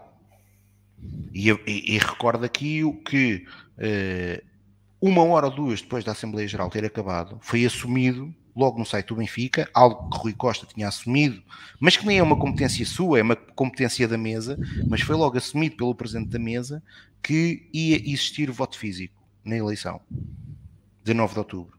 E depois, no mesmo fim de semana, portanto já no domingo, foi também eh, comunicado pela direção do Benfica, ao arrepio daquilo que aconteceu no ano passado, e demonstrando que aquilo que foi dito no ano passado não era verdadeiro, ou seja, eh, não existiram critérios editoriais nenhums da BTV para ter uma para se, abster de, de acompanhar o, os atos eleitorais do Benfica, eram, eram tomadas de decisão da direção do clube que impediram os profissionais da Benfica TV eh, de acompanhar eh, as eleições. E, portanto, nesse domingo, a direção assumiu logo que a Benfica TV e o Jornal do Benfica ia participar na campanha e ia acompanhar todas as candidaturas. Portanto, a verdade é que a força dos associados daquela Assembleia Geral Extraordinária, e ali não estava a ver o Servir o Benfica, volto a dizer isto, o Servir o Benfica foi apenas o promotor de uma causa, eh, que depois teve mais de um milhar de associados que teve presente. Aliás, ainda estamos a aguardar porque esses resultados do número de sócios presentes e das votações que ocorreram nessa Assembleia Geral sejam públicas, porque até agora não foram públicas pelo clube e convinha que fossem públicas. Portanto, posto isto, foi possível na semana seguinte. Eh, portanto, a Assembleia Geral foi no dia 17. No dia 20 de setembro existiu uma primeira reunião entre mesa, direção e membros do Servir o Benfica. Uh, e depois, no dia 23, voltámos a ter uma segunda reunião e fechámos um regulamento eleitoral. E depois também outra coisa, eu acho que Rui Costa precisava de uma coisa. Uh, e aqui foi o erro de muitas das alternativas do Benfica, uh, ou supostas alternativas do Benfica, que é ninguém disse quais eram as condições para ir a votos. A única pessoa que teve a coragem de dizer que há votos com com as, quais eram as condições que punha para ir a votos foi Francisco Benítez. E Rui Costa precisava de ser validado numa eleição em que não fosse lista única. Era importante também para ele. Era importante. E eu percebo, para legitimar. Uh, e a verdade é que uh, a, a, direção percebeu, ainda por cima, que com o Rui Costa, que tinha uma força por causa da sua imagem, obviamente é aquilo que disse o Carmo no início. Rui Costa é o sonho de qualquer adepto. É? O, o, jovem que eh, está na formação desde os 8 anos, passa por apanha-bola, chega à equipa principal, é campeão na equipa principal, sai e regressa ao clube, é o sonho de qualquer, de qualquer adepto tê-lo como presidente. No plano idílico, isto, isto é um sonho, não é? Uh, e portanto, uh, os passos que foram dados foram nesta, foram, nesta, foram nesta ordem de ideias. Portanto, a verdade é que aquilo que foi alterado foi muito por pressão dos associados do clube e não propriamente por uma vontade da direção. Agora, é evidente que, eh, e já agora eu queria tocar aqui nos pontos do Carlos, e eu creio que isto é, e esta mensagem eu sei que vou ser criticado, mas pronto, tem que ser, eu sou assim também e não estou aqui para estar a mentir. Os sócios do Benfica, eu não lhes vou, têm que ser uh, mais perspicazes e têm que ter a capacidade de, uh, se darem algum trabalho para, para, para ter a informação. E, e, e, alguns deles têm que pensar um bocadinho. Uh, e o que é que eu estou a querer dizer com isto? O Carlos dizia bem que uh, esta semana tem existido uma confusão com os nomes da administração da SAD. A verdade é que isso foi jogado à cara a Francisco Benítez e ao servir o Benfica por não se indicar os nomes passados. Quando aquilo que se disse foi algo que as pessoas Uh, podem ter algumas dificuldades, eu vou tentar, eu vou tentar explicar isto. O Conselho de Administração da SAD do Benfica, o atual, o que está atualmente em funções ainda, com exceção do Luís Filipe Vieira, que foi, que foi, que foi detido, tomou posse, ou foi indicado, foi aprovado em Assembleia Geral da SAD, da Benfica SAD, que é a empresa que gera o futebol do clube, no dia 21 de janeiro de 2021. Ou seja, quase três meses depois das eleições para o clube. Portanto, aquilo que o Servir o Benfica disse na, no, durante a campanha eleitoral é que as pessoas que foram escolhidas para o futebol seriam, seriam conhecidas de todos os benfiquistas no dia 10 de outubro, após nossa vitória.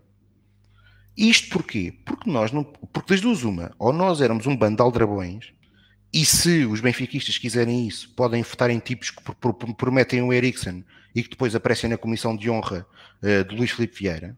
Se quiserem, podem fazer isso. Votam em Aldrabões, que prometem o Eriksen, uh, e depois aparecem na, na, lista de Luís Filipe Vieira, ou como aconteceu noutros clubes rivais a nós, que, que aparecem com diretores esportivos e treinadores, gajos que estão desempregados. Portanto, não foi isso que o Servir o Benfica fez. O que o Servir o Benfica fez foi contactou contactou um conjunto de pessoas ligadas ao futebol, profissionais da área e que estão a trabalhar.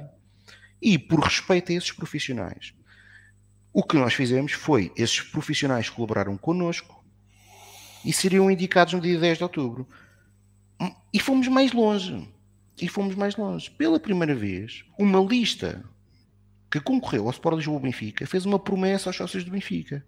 E que promessa foi essa? E uma promessa clara como a água caso a lista do Servir o Benfica ganhasse as eleições, os nomes propostos para a Assembleia Geral iam para a Benfica SAD, desculpem, iam ser ratificados pelos associados em Assembleia Geral. Ou seja, nós defendemos que o Conselho de Administração proposto pela direção em caso de vitória seria ratificado pelos associados do Sport Lisboa Benfica em Assembleia Geral. A pergunta que eu faço aos sócios do Benfica, se foi se alguma vez ratificaram o nome de Miguel Moreira, um, um indivíduo que é indiciado uh, várias vezes no processo de cartão vermelho, ou se alguma vez indiciaram uh, e ratificaram o nome de Domingos Soares Oliveira. Não, nunca o fizeram, porque isso nunca aconteceu. Porque isto, e o Carlos há pouco dizia, o Benfica, muitas das vezes, eh, o Carlos disse por outras palavras, mas o que tem acontecido nos, nas, na última década é que o Benfica não é um clube que tem uma SAD. É uma SAD que tem um clube. E para mudar isto, e para mudar isto, nós propunhamos isso. O que é que aconteceu? Aparentemente, aquilo que Francisco Benítez estava a ser acusado, neste momento está gerado o caos na Benfica SAD, ou naqueles nomes que vão ser indicados, Rui Costa, durante a campanha, indicou expressamente um, ou seja, indicou que continuava a confiar em Domingos Soares Oliveira e, portanto, Domingos Soares Oliveira potencialmente seria um nome que vai, vai continuar a estar como administrador da Benfica SAD. Miguel Moreira não está, não está envolvido, não, não, não foi nunca mencionado, portanto, é bem possível que Rui Manuel Costa o vá deixar cair. Mas quer dizer, o que eu quero que as pessoas pensem é que antes de fazerem juízes de valor, pensem um bocadinho no que é que estamos a falar. Não é difícil, é pensar, porque nenhum de nós que está aqui, se tiver uma proposta de outra empresa, vai a correr assumi-la publicamente para o seu patrão saber. Isto parece-me um bocado evidente não é? Uh, portanto, acho que isto não é uma coisa difícil de perceber. E, portanto, o que nós não quisemos fazer foi expor pessoas sabendo que elas estavam envolvidas com o projeto.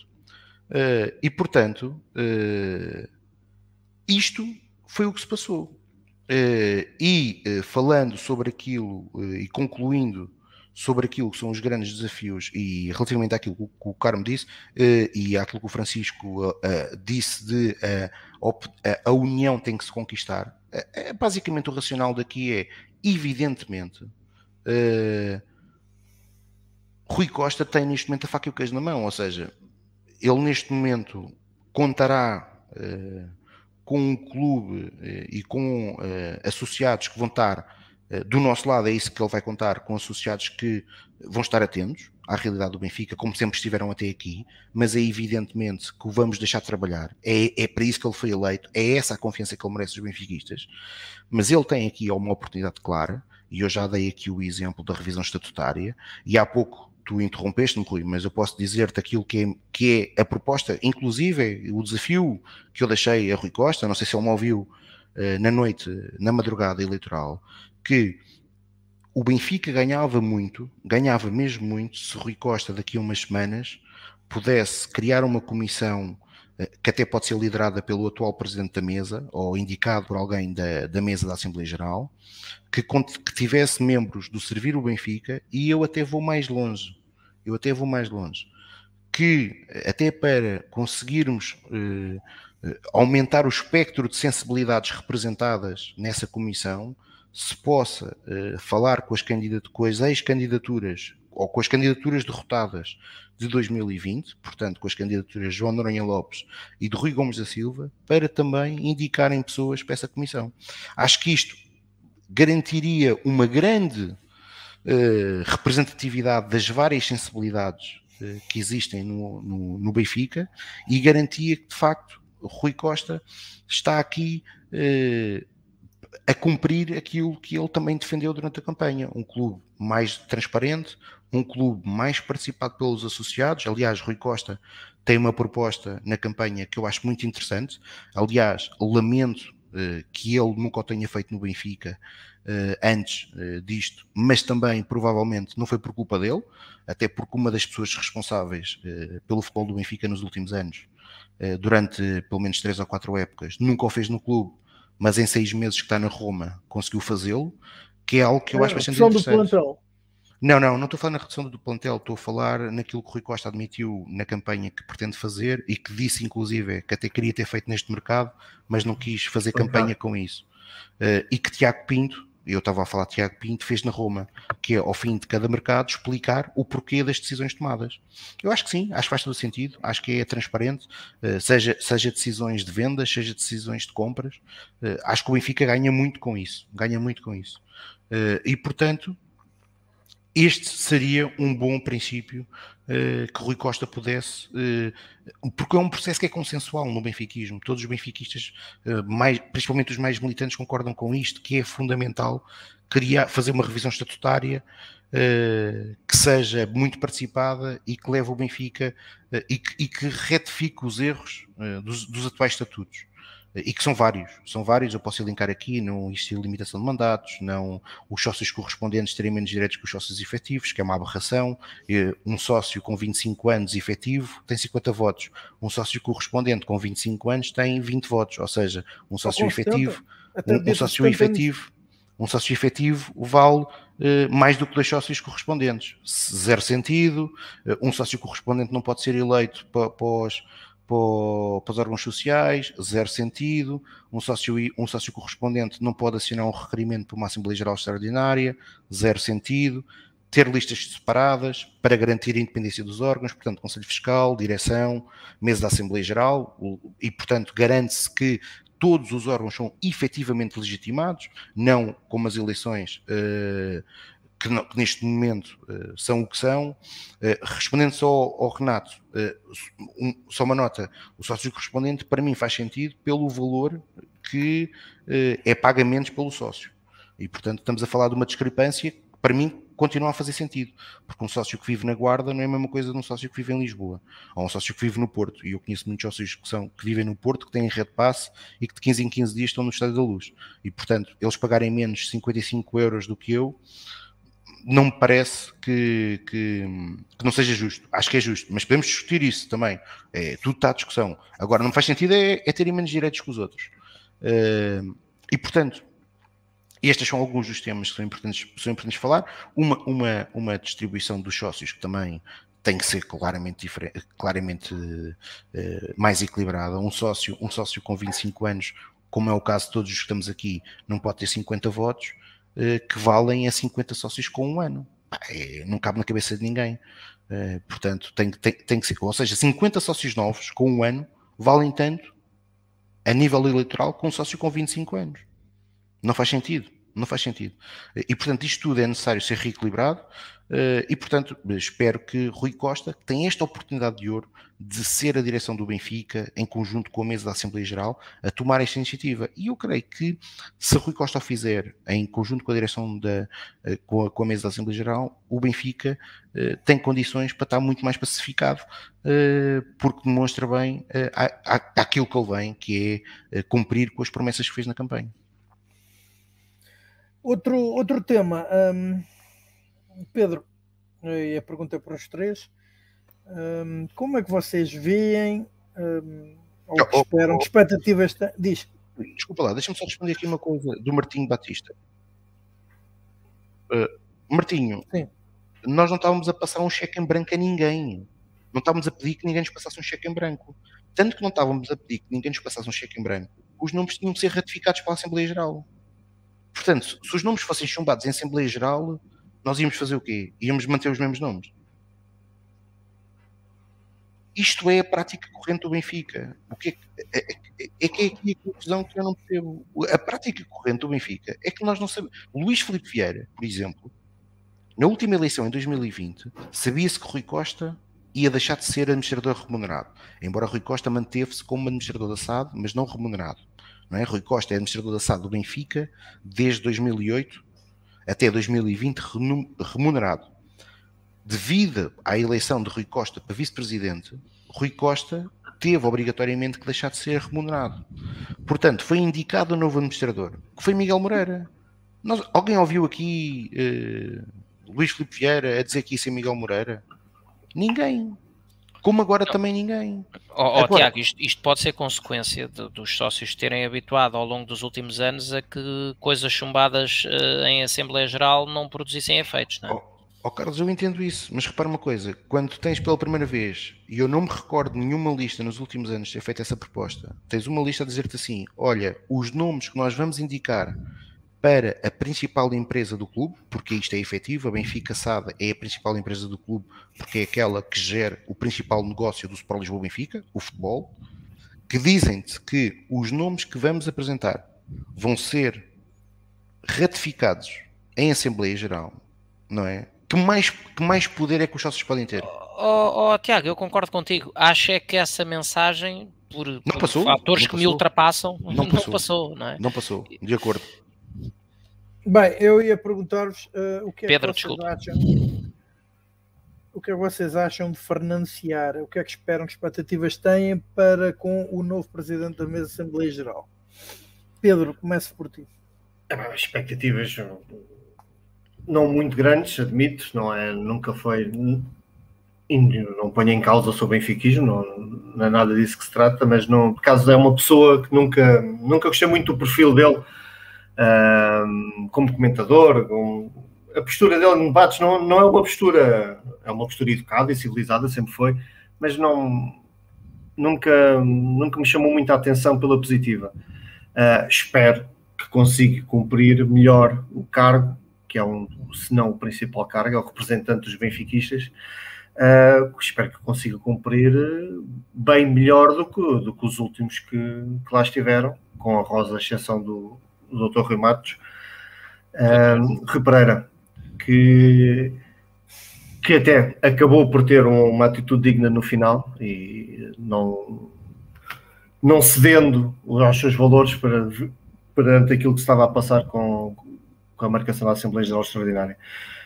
As expectativas não, não são muitas, admito. Não, como disse, não é, não é daquelas pessoas que eu acho que, que venha trazer grande valor acrescentado, mas posso, pode ser que me engane, porque é alguém também habituado a uh, às faculdades a dar aulas, a especialista em direito, portanto pode ser que, que, consiga trazer às Assembleias Gerais algo que tem faltado nos últimos tempos. Esperemos que sim. As expectativas não são muitas, portanto resta só desejar que seja melhor do que, do que tem sido no passado.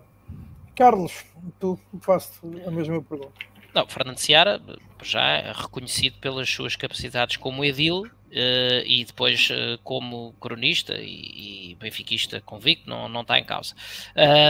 Tem para mim uma coisa que joga claramente, ou duas que jogam claramente a favor dele. Uh, primeiro, a fasquia baixou bastante com, com, com, durante este, este curto mandato de Pires de Andrade e, e, não, me, não me interessa, não, não vou por aí, não, não é o criticar o o homem Pires de Andrade, uh, mas o, no seu papel de presidente da MAG, por uh, alguma impreparação, quiçá, ou incapacidade, não, não, não, não acho verdadeiramente relevante o porquê. Certo é que o seu desempenho Uh, como, como presidente da MAG, uh, ficou, ficou muito aquém do, do desejável. Como eu não, não me canso de repetir, e já o disse aqui várias vezes, uh, o presidente da MAG é, é um pouco um, como o VAR de, de, de, todo aquele grande jogo que, que, se, que, que se realiza em permanência e ininterruptamente uh, entre os sócios e o clube. Portanto, uh, é, é, não se lhe pede que tenha uh, funções ou poderes uh, executivas, mas que seja o garante da, da, correta execução e interpretação do, do, que são os direitos dos sócios. Uh, e, portanto, Uh, o segundo fator que eu acho que tem, que tem a favor é, uh, lá está, como disse, como disse o Carmo, sendo uh, uma pessoa conhecedora de, de direito, é? portanto, um jurista por, por formação, seja uma pessoa, e já vou responder ao Alexandre Teixeira, uh, e seja uma, seja uma pessoa que uh, faça desse, dessa sua função reguladora uh, a, sua, a sua missão principal. Sobre o comentário de ser ou não ser irrelevante, do Alexandre Teixeira. Uh, bom, à data de hoje, à data de hoje, sim, mas uma, uma das coisas que, que, que eu defendo desde há muito uh, e, e curiosamente depois encontrei essa encontrei essa mesma esse mesmo desígnio no, no, no que era o programa eleitoral uh, do servir o Benfica. Uh, mas uma das coisas que eu defendi aqui há muito tempo já é que no, no clube tinha que haver separação de poderes. Claro à data de hoje é irrelevante uh, ou, ou, até, até à data de hoje, porque no, no exercício uh, anterior acabava por ser alguém nomeado depois de, das eleições pelo elenco diretivo. Uh, e a direção, a SAD, o clube tem que ser, tem que ser órgãos diferentes, um, eleitos de forma independente, tal como quando somos chamados a votar numas autárquicas, também votamos para a Câmara Municipal e para a Junta de Freguesia e para a Assembleia dos Representantes. Um, no Benfica deveria passar-se o mesmo. Haveriam listas propostas para cada um dos órgãos de soberania do clube, digamos assim, e nesses moldes, sendo uh, a mesa da Assembleia Geral um órgão completamente independente da direção da SAD e não nomeada por este, ou escolhida, não vou dizer nomeada, mas escolhida informalmente, se assim quiserem, por este, um, já não era de todo irrelevante, porque então aí sim teríamos a certeza que teríamos naquele papel um, o tal VAR da, da relação entre os sócios e o clube, uh, o tal garante de que um, o, o, os exercícios, os, eh, tudo o que são os direitos e deveres também uh, dos sócios uh, para com o clube e vice-versa eram estritamente observados. Portanto, é de um jurista de, de formação um, e, e, e, sobre o seu benfiquismo também hum, acho, acho que não há, não há qualquer questão, uh, tendo em conta uh, o ponto onde foi colocada a fasquia pelo, pelos dois elementos que passaram de forma fugidia pelo, pelo cargo após uh, o ultimato eleitoral, uh, acho, que, acho que tem tudo para uh, não ser inferior àquilo que, àquilo que vimos agora no último mandato, no último curto mandato. Tiago, agora a tua opinião sobre então a nomeação, nomeação não, a eleição neste caso de Fernando Ziara. É, é assim, Fernando Ziara é um jurista reputado, professor universitário, um, epá, não é uma pessoa que eu pessoalmente aprecio bastante, muito. Alguém que quando representou o Benfica um, em painéis de comentários era constantemente trucidado pelos adversários. Um, até gozado, não me deixa propriamente muitas saudades, confesso. Um, e portanto e que, e, e, que mantinha e que mantinha relações com, com pessoas como Pinta Costa mas é benfiquista sem sombra de dúvida. Uh, desejo-lhe que o melhor trabalho possível que possa que possa uh, concluir o mandato porque porque os últimos dois PMAGs demitiram-se. Uh, e portanto, tanto Luís Nazaré como, como Rui Pereira, espero que não seja, espero que, que desta vez uh, não haja uh, o, velho, o velho provérbio popular do não há duas sem três não se, não se aplique e portanto que, pode ser o às três é de vez ou à terceira é de vez, ou à terceira é de vez pronto, espero que seja esse que, que Fernando acaba o mandato e creio que tem aqui uma grande oportunidade também, porque eu há pouco falava na direção, mas obviamente que a revisão, a revisão dos estatutos também deve ser coordenada com a mesa, aliás, é uma competência também da mesa, eh, e portanto o Fernando Seara tem aqui um desafio grande eh, com, com Rui Costa para, para fazerem chegar isto a bom porto. Eh, o desafio está lançado ficamos a aguardar nos próximos meses que a direção e a mesa da Assembleia Geral possa tomar essa iniciativa sem ser necessário hum, serem os sócios do Benfica a terem que tomar essa, essa luta para si. Uh, mas se tiver que ser, será. Um, já ganhámos alguma experiência uh, nisso, mas, mas era, era preferível e o Benfica ganhava bastante mais se essa iniciativa partisse da direção e, e da mesa da Assembleia Geral, com, com, tentando juntar numa primeira fase o, o maior espectro possível de sensibilidades do atual universo do Sport Lisboa Benfica, para depois eh, começarem a ser marcadas as Assembleias Gerais. Normalmente o processo de revisão estatutário exige que sejam marcadas mais do que uma Assembleia Geral, Uh, para se discutir os vários pontos que se pretendem ser alterados uh, e portanto é, isso que eu espero que possa acontecer no próximo ano e que os benfiquistas possam participar bastante, porque aqui também é verdade, há pouco o Alexandre dizia que a culpa, que a culpa é dos benfiquistas e tem alguma razão. Uh, tem alguma, muita razão, porque um, a última revisão estatutária foi aprovada por 120 associados. e pode ser muito bonito estarmos a, a dizer que a direção, a anterior, a, a, direção, essa direção, na altura liderada por, por Luís Filipe Vieira, uh, se calhar não, não, não incentivou a participação dos associados, uh, mas os associados também não podem estar à espera sempre que sejam os outros a fazer alguma coisa por eles, têm que ser eles a fazer pelo clube. Uh, e, portanto, espero que desta vez possa ser um processo muito participado e que só depende dos associados, porque se nós estamos à espera dos outros, muitas vezes as coisas não são feitas.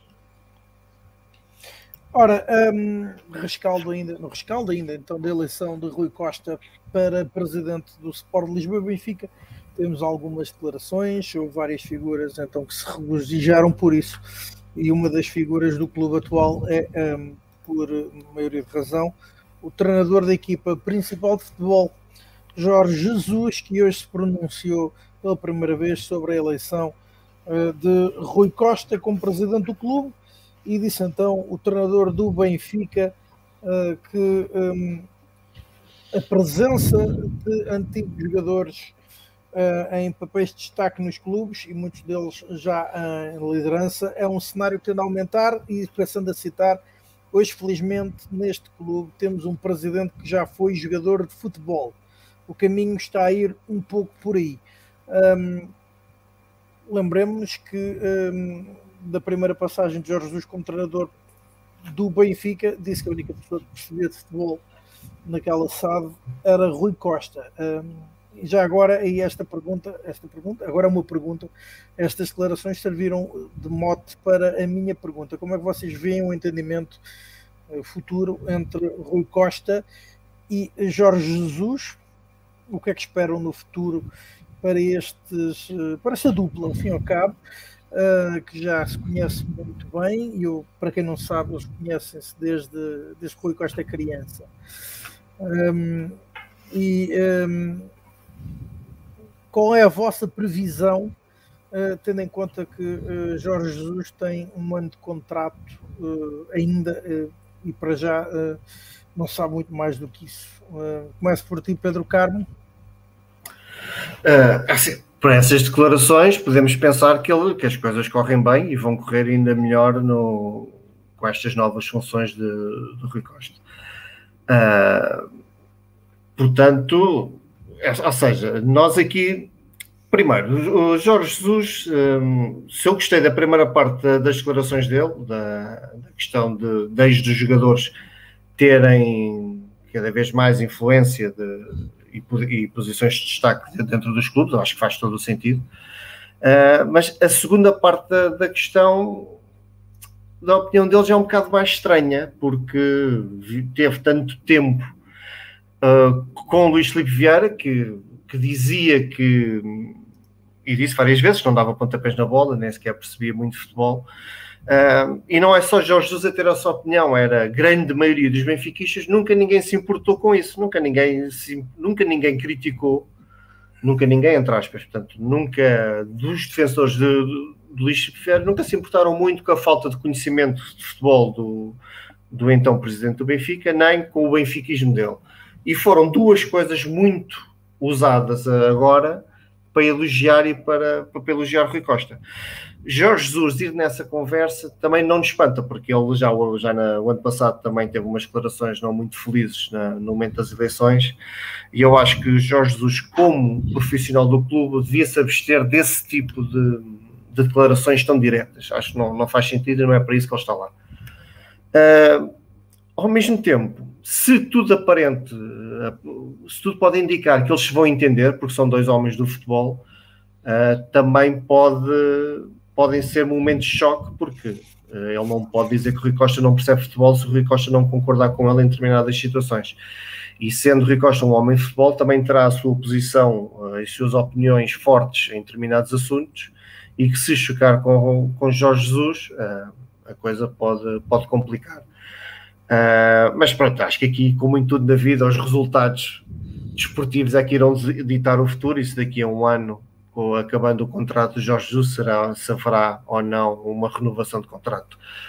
Um, honestamente, e acho que não faz qualquer sentido nesta fase pensar ou sequer desejar o contrário, espero que, que o entendimento entre eles seja total, que haja tranquilidade nisso, que o grupo de trabalho tenha todo, toda a tranquilidade e todo o suporte, quer do treinador, quer do, do presidente, que agora são ambos do, do futebol, para que a época seja recheada de sucesso. Não, não faz sentido ser, ser de outra forma.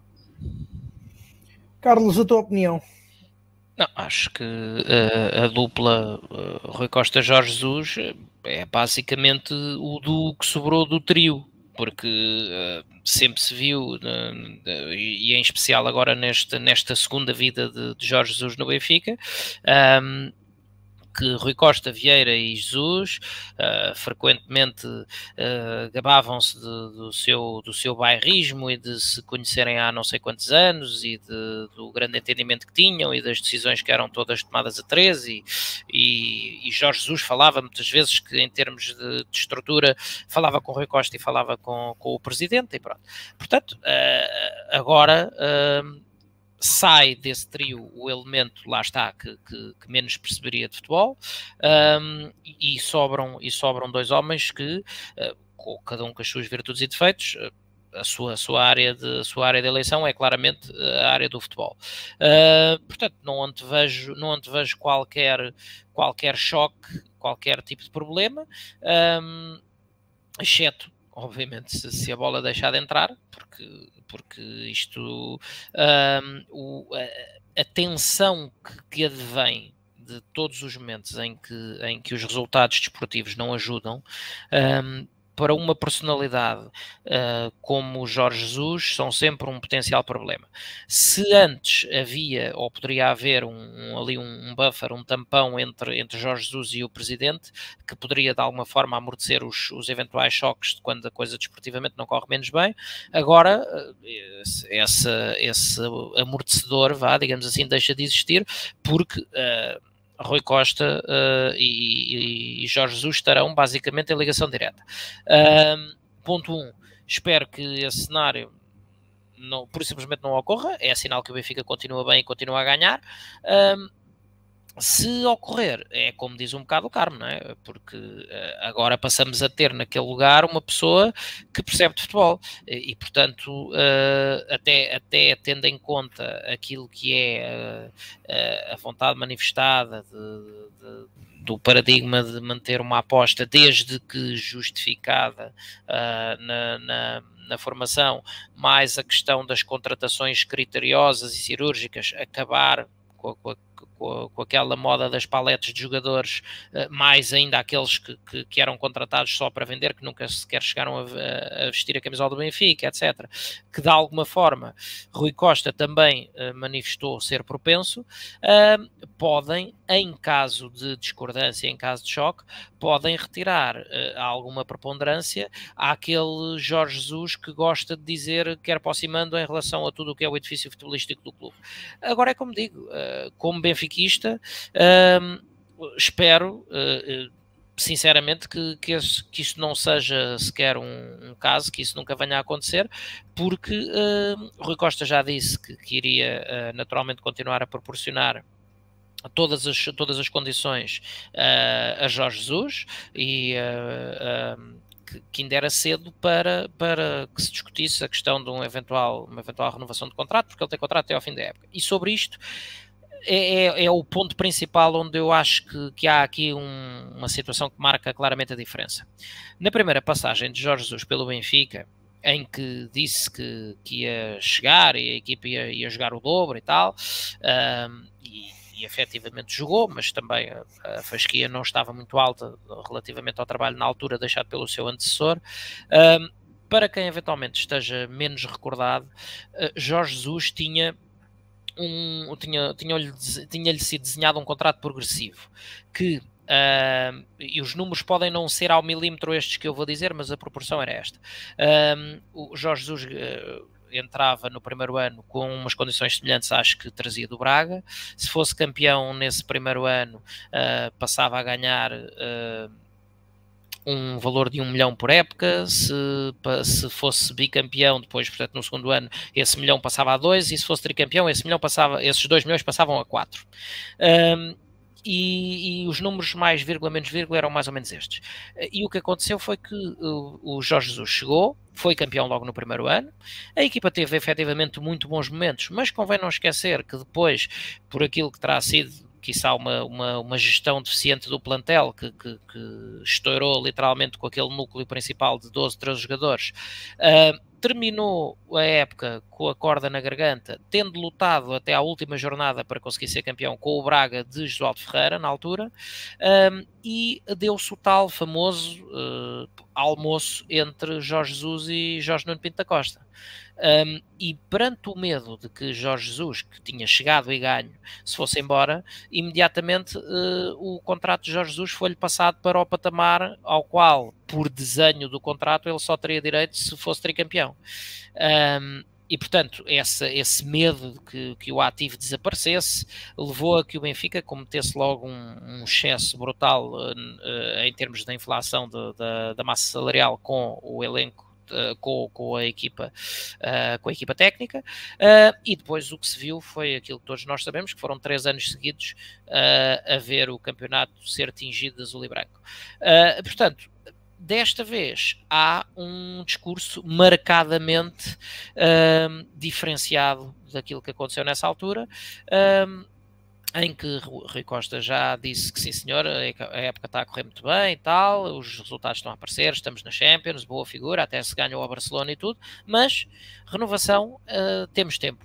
Há que esperar pelo fim da época, uh, não é preciso resolver nada a correr, uh, e portanto, e Jorge Jesus terá, como ele próprio já disse aqui há umas 5 ou 6 conferências de imprensa atrás, um, o treinador uh, que podia ir para ali dizer montado no currículo que não tinha nada a provar, não, tem, tem que provar todos os dias, e foi isso que Jorge Jesus nessa altura disse, e, e bem, tem que provar todos os dias estar à altura do, dos pergaminhos do clube. E portanto, nesta altura, um, os pergaminhos do clube têm que ser os que foram sempre, que é o de ganhar. Uh, e portanto, uh, é muito cedo para estar a falar de, de do que é que será o passo seguinte relativamente a Jorge Jesus. Uh, espero que a época corra bem, antevejo, antevejo que sim. Uh, não antevejo qualquer tipo de problemas na relação uh, entre Rui Costa e Jorge Jesus, mas Rui Costa já marcou o terreno relativamente a, a, a, essa situação, porque já começava a haver conversas sobre como é que é o contrato, porque acaba no fim da época, só pelo facto do Benfica ter feito um bom arranque de temporada. Portanto, há que não cometer os erros que foram cometidos num passado não tão longínquo quanto isso, e parece Parece-me que é por aí que Rui Costa está a ir e neste caso bem. Um, Tiago, eu não sei se, se concordas com a opinião do Paulo, eh, perdão, do Carlos e do, e do Pedro, um, e também um, ao fim e ao cabo o que é que, o que, é que se pode esperar uh, desta relação entre os dois, uh, e também já agora acrescentamos uh, outras declarações de Jorge Jesus que diz que o Estádio da Luz é a sua casa. É, é assim, em primeiro queria dar uma nota positiva e aqui até mais do que para Jorge Jesus para, para a direção cessante liderada por Rui Costa porque foi um pormenor que para mim foi um por maior durante a campanha que no ano passado foram constantes os atletas fosse da equipa principal de futebol onde com destaque para Jorge Jesus com muito destaque para Jorge Jesus e de outras modalidades que assumiram um apoio a uma candidatura eleitoral, naquele caso a de Luís Filipe Vieira, o que é um, um péssimo exemplo, até porque são funcionários do clube. Uh, desta vez isso não existiu e, portanto, saúdo que os funcionários do Benfica se tenham, uh, se tenham, se tenham uh, abstido, abstido de, de, em público de fazer comentários. Sobre a continuidade ou não de Jorge Jesus, eu creio que dependerá uh, daquilo que são os resultados, mas tendo em consideração aquilo que é uh, o projeto apresentado por Rui Costa uh, e por algo que forçosamente o Benfica vai ter que fazer, que é reduzir a massa salarial do plantel principal, que será relativamente complicado não, não, não, se, não se escolher outro caminho. Portanto, Rui Costa, Rui Costa define a partida que quer fazer uma aposta mais consistente uh, na formação e reduzir o plantel principal. Olha, logo aqui temos duas variáveis que nós sabemos que não são propriamente uh, habituais e do gosto de Jorge Jesus. Depois, a necessidade de reduzir a massa salarial uh, é evidente e, e, portanto, o Jorge Jesus também nós sabemos que a equipa técnica, e, entre ele e a equipa técnica, são praticamente em valores brutos, provavelmente valores aproximados dos 10 milhões de euros. Se nós tivermos em consideração as, as últimas equipas técnicas, eh, tanto a de Bruno Lage como a de Rui Vitória, percebemos bem o que é que representa para a massa salarial da Benfica SAD. E depois, e o Alexandre está tá, tá a fazer o comentário, pronto, há quem, há quem, há quem provavelmente temos um seguidor que deve comer também, deve ter alguns almoços no salado dos presuntos. Uh, porque só, só isso justifica uma defesa, uma defesa completamente cega e acéfala. É um treinador que, que eu acho que tem méritos, reconheço-lhe méritos, reconheço-lhe méritos na primeira época do Sport Lisboa Benfica, sem dúvida, uh, mas a verdade é que em sete épocas como treinador principal do Sport Lisboa Benfica, contando com alguns dos maiores investimentos feitos no plantel principal, ganhou uh, três campeonatos e perdeu quatro. E na fase de grupos uh, da Liga dos Campeões, só por uma vez é conseguiu passar a fase de eliminar. Uh, e portanto, não é propriamente um currículo tão cheio para merecer tantos elogios. Bom treinador, sim, mas no cômputo, no balanço geral do seu trabalho no Benfica, não podemos dizer que seja assim tão excepcional que justifique aquilo que ele recebe.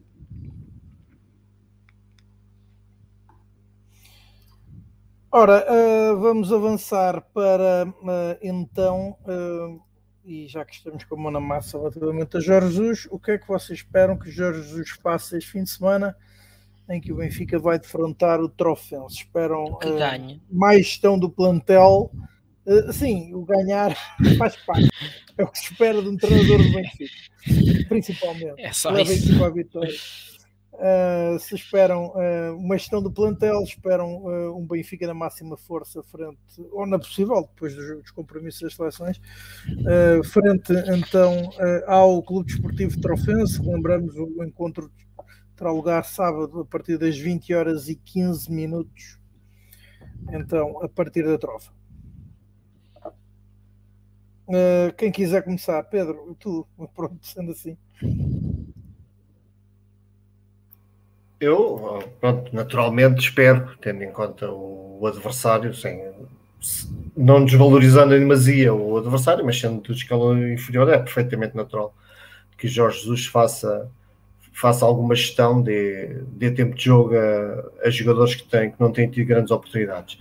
Ao mesmo tempo, por causa disso, de, da pausa das seleções, também é possível que, que que, os, que, que, o 11 titular apresentado por Jesus não tenha só uh, segundas, segundas opções, tenha também alguns titulares que não tenham tido jogo neste, neste período das seleções. Mas prevejo provavelmente 50-50, um 11 composto por uh, metade titular e outra metade uh, jogadores não habitualmente suplentes.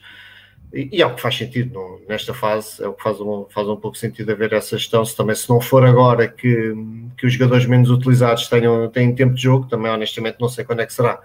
E, e é preciso, porque um dos grandes problemas de, de, não fazer rotação de jogadores é depois quando, por um motivo ou outro, seja por lesão, por castigo, ou mesmo por fadiga dos titulares, quando é preciso que os não, que os não titulares sejam chamados a a ação que, que estejam em condições de, de, ritmo de jogo para poder dar o, o seu melhor em, em, prol da equipa. Portanto, faz todo o sentido que, que aqui, lá está, não desvalorizando o adversário em demasia, mas reconhecendo que é um adversário que parte claramente atrás do Benfica para, esta, para este jogo da Taça de Portugal, que, que Jesus faça e bem algumas mexidas no, no 11. Carlos, que é que... Uh, como, como, eu, como eu disse uh, ainda à meio da tua pergunta, o que se quer é que, é que ganhe, como é óbvio. Portanto, esse é, esse é o, o desígnio, até porque uh, estamos a falar, obviamente, da Taça Portugal, ou seja, de uma prova a eliminar. Portanto, só há, é, como, como dizia uh, o nosso ex-treinador de futsal, Joel Rocha, em cada jogo há três resultados possíveis, mas não é que é aceitável. É? Portanto, é, é ganhar. dito isto, um, acho que é óbvio que é, é o momento ideal para dar uh, o, minutos a alguns eh, dos jogadores que, uh, inclusive é que não tiveram minuto algum. Uh, temos o caso de, de, Ferro, temos o caso também de Elton Leite, temos o, o, recentemente eclipsado, curiosamente nesta boa fase do Benfica, Pizzi. agora, eu antevejo um bocadinho o perigo uh, e já explico porquê, uh, de eventualmente apostar num, num 11 que seja 100% alternativo e por isso estou mais de acordo ali com o Carmo. Uh, por uma simples razão. É, é óbvio que há jogadores que vão chegar a conta-gotas, tarde a más horas da, das seleções, uh, mas também nem todos. E uh, o jogo seguinte a este jogo contra o Offense é precisamente o jogo com o Bayern Munique. Quarta-feira. Na quarta-feira. E o pior que pode acontecer é que uh, se faça uh, excesso de poupanças, que, e, convenhamos, com todo o respeito que, que o Trofense merece, e é muito, há uma óbvia, um, um, uma óbvia decalagem no que é a qualidade de uma equipa e o que é a qualidade da outra. Portanto, o pior Benfica tem que ser sempre uh, claramente superior ao melhor Trofense, no, no plano teórico, depois, obviamente, é preciso ir para o campo e, e, e cumprir esse desígnio, mas uh, numa análise teórica a diferença é demasiado grande para que pudesse uh, ser perturbador no, no, uh, em termos competitivos, uh, e portanto, o, um Benfica 100% alternativo, ainda que chegue ou deva chegar para vencer o Trofense, pode acarretar o risco indireto de que um, os jogadores do, do, chamados, uh, ou usualmente mais, mais vezes titulares, uh, cheguem ao jogo o Bayern Munique com uh, algum déficit em termos de, de ritmo competitivo, porque nem todos têm o mesmo patamar de, de utilização né, nestas idas à seleção.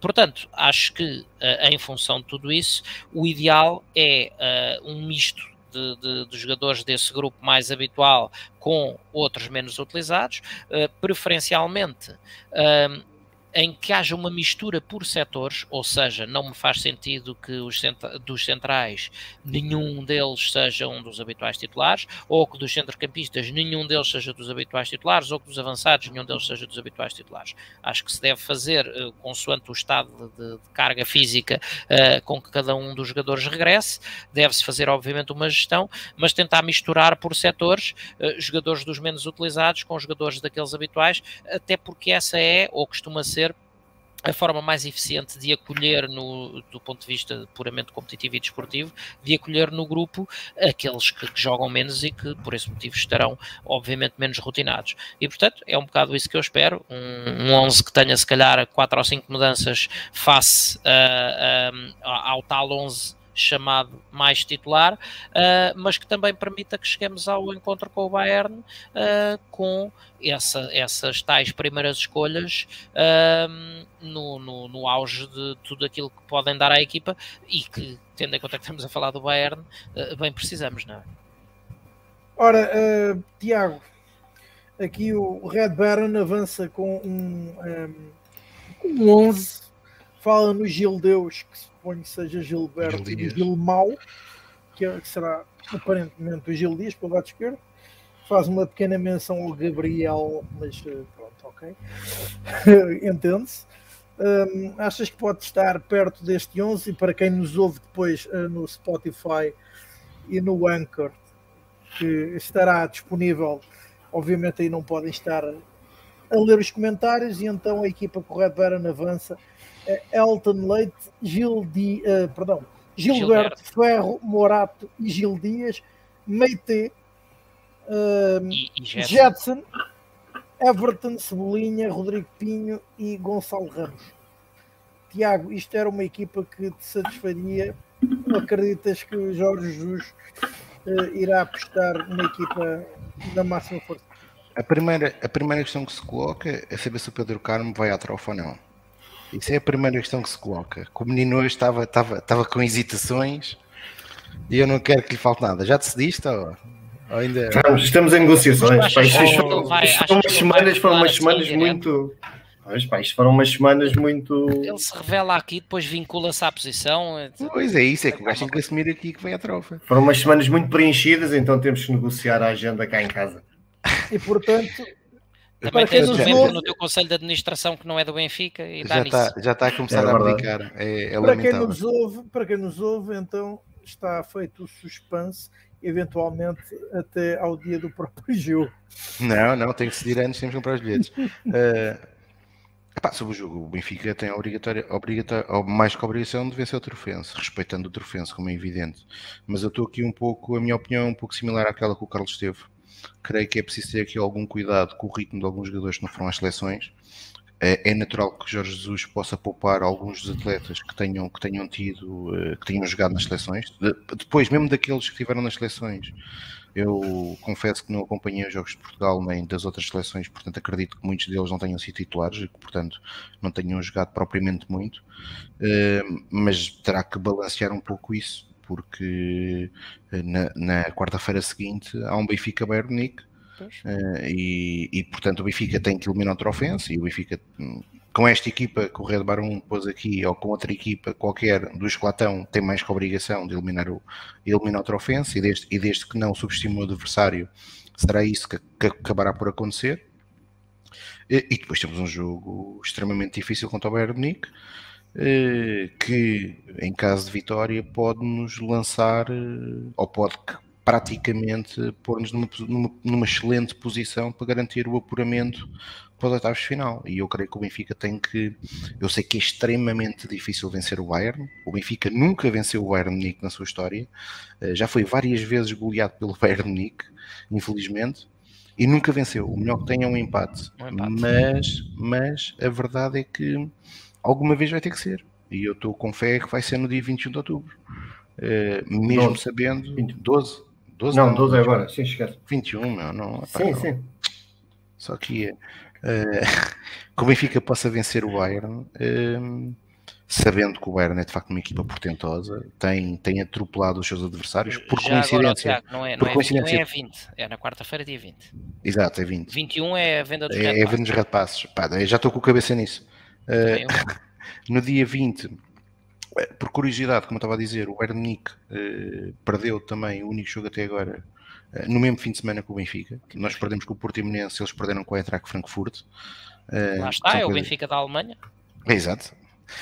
e portanto, vão, vai ser um jogo naturalmente complicado, mas é como eu disse, se o Benfica ganhar fica, faz 7 pontos, o que mete a equipa praticamente com um pé nos oitavos final. Hum, diria que com 10 pontos o Benfica, o Benfica está apurado para os oitavos final. Uh, portanto, acho que os, os jogadores do Benfica têm que encarar esse jogo como a final da vida deles, pelo menos uh, depois do jogo contra o Trofense será a final da vida deles, sabendo-se à partida que é de facto um jogo bastante complicado. Deixa-me só, Tiago, fazer aí um pequeno comentário. Uh, Rui, o exemplo perfeito, pegando ali na, naquele 11 sugerido pelo Red Baron, uh, o exemplo perfeito do, do, que eu do que eu considero que deve ser uma gestão não exagerada é, por exemplo, a sugestão uh, de Gil Dias. Uh, a alternativa, obviamente, ou o titular indiscutível, é Grimaldo. E Grimaldo não foi para seleção nenhuma. Portanto, Grimaldo está fresquinho. Não me faz sentido que depois de uma paragem de, de, para as seleções, Grimaldo tenha zero competição e o jogo seguinte seja o Bayern Munique. O Weigl também não, não é? O Weigl também não também está sem jogar.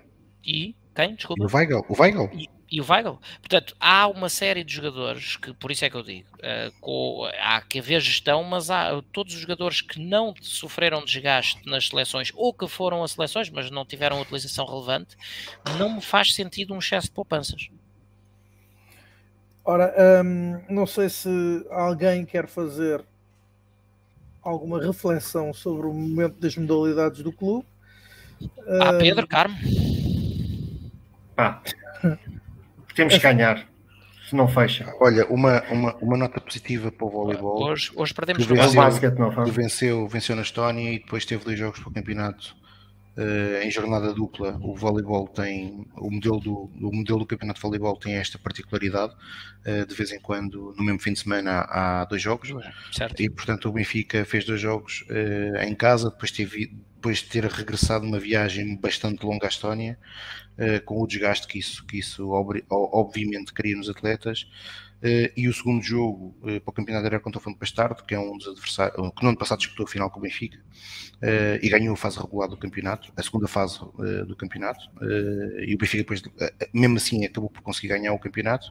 E portanto era um jogo difícil. O Benfica venceu por 3-2 Uh, um jogo complicado, mas a equipa conseguiu arranjar forças para, para, ganhar, para ganhar o jogo e bem demonstrativo do trabalho desta secção de voleibol, que já não há palavras desde de, nos últimos 20 anos do que esta secção tem feito na, no clube e que deveria ser de facto uma, uma, uma, as outras deviam olhar para o voleibol para perceber o que é que o voleibol faz bem, para poder replicar. O hockey patins, infelizmente, parece que continua a não, a não continuar, a não, a não conseguir encontrar o seu caminho. Mais uma derrota para o campeonato, neste momento quatro jogos, duas derrotas. O basquetebol uh, hoje perdeu uh, a nível europeu, uh, mas a equipa tem estado razoavelmente bem naquilo que tem sido os, os primeiros jogos da época. No basquetebol, no basquetebol feminino, que defendemos a conquista, a conquista do campeonato, que estamos a, tentar revalidar o campeonato. Depois temos começado bem a conquistar a supertaça Uh, estamos, estamos, iniciamos o campeonato com três vitórias seguidas e, portanto, demonstra que a equipa de facto tem condições para lutar novamente pelo campeonato. No handball, a equipa tem arrancado muito bem a época, depois da derrota com o Porto para a Supertaça, de resto, sucesso a vitórias. Uh, e, portanto, o potencial que é teórico que se via neste, no reforço deste ano do plantel até agora está a ser confirmado. E amanhã é. tens a, a, o jogo em atraso da primeira jornada. O futsal. Não no, no handball. Certo.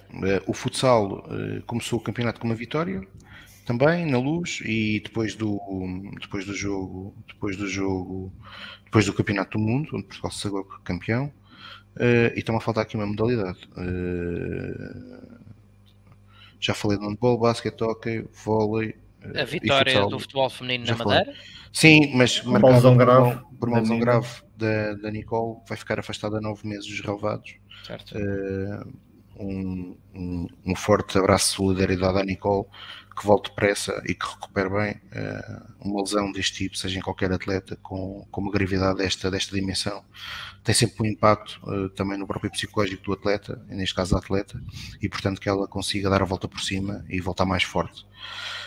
e portanto, é sobre as modalidades neste momento é isto. As equipas, no cômodo geral, têm começado bem as provas, com exceção do hockey. Do de hockey, facto, que, que, não está, não está uh, algo que se passa nesta modalidade, que desde 2016 uh, eh, só conseguiu ganhar um troféu oficial em Portugal.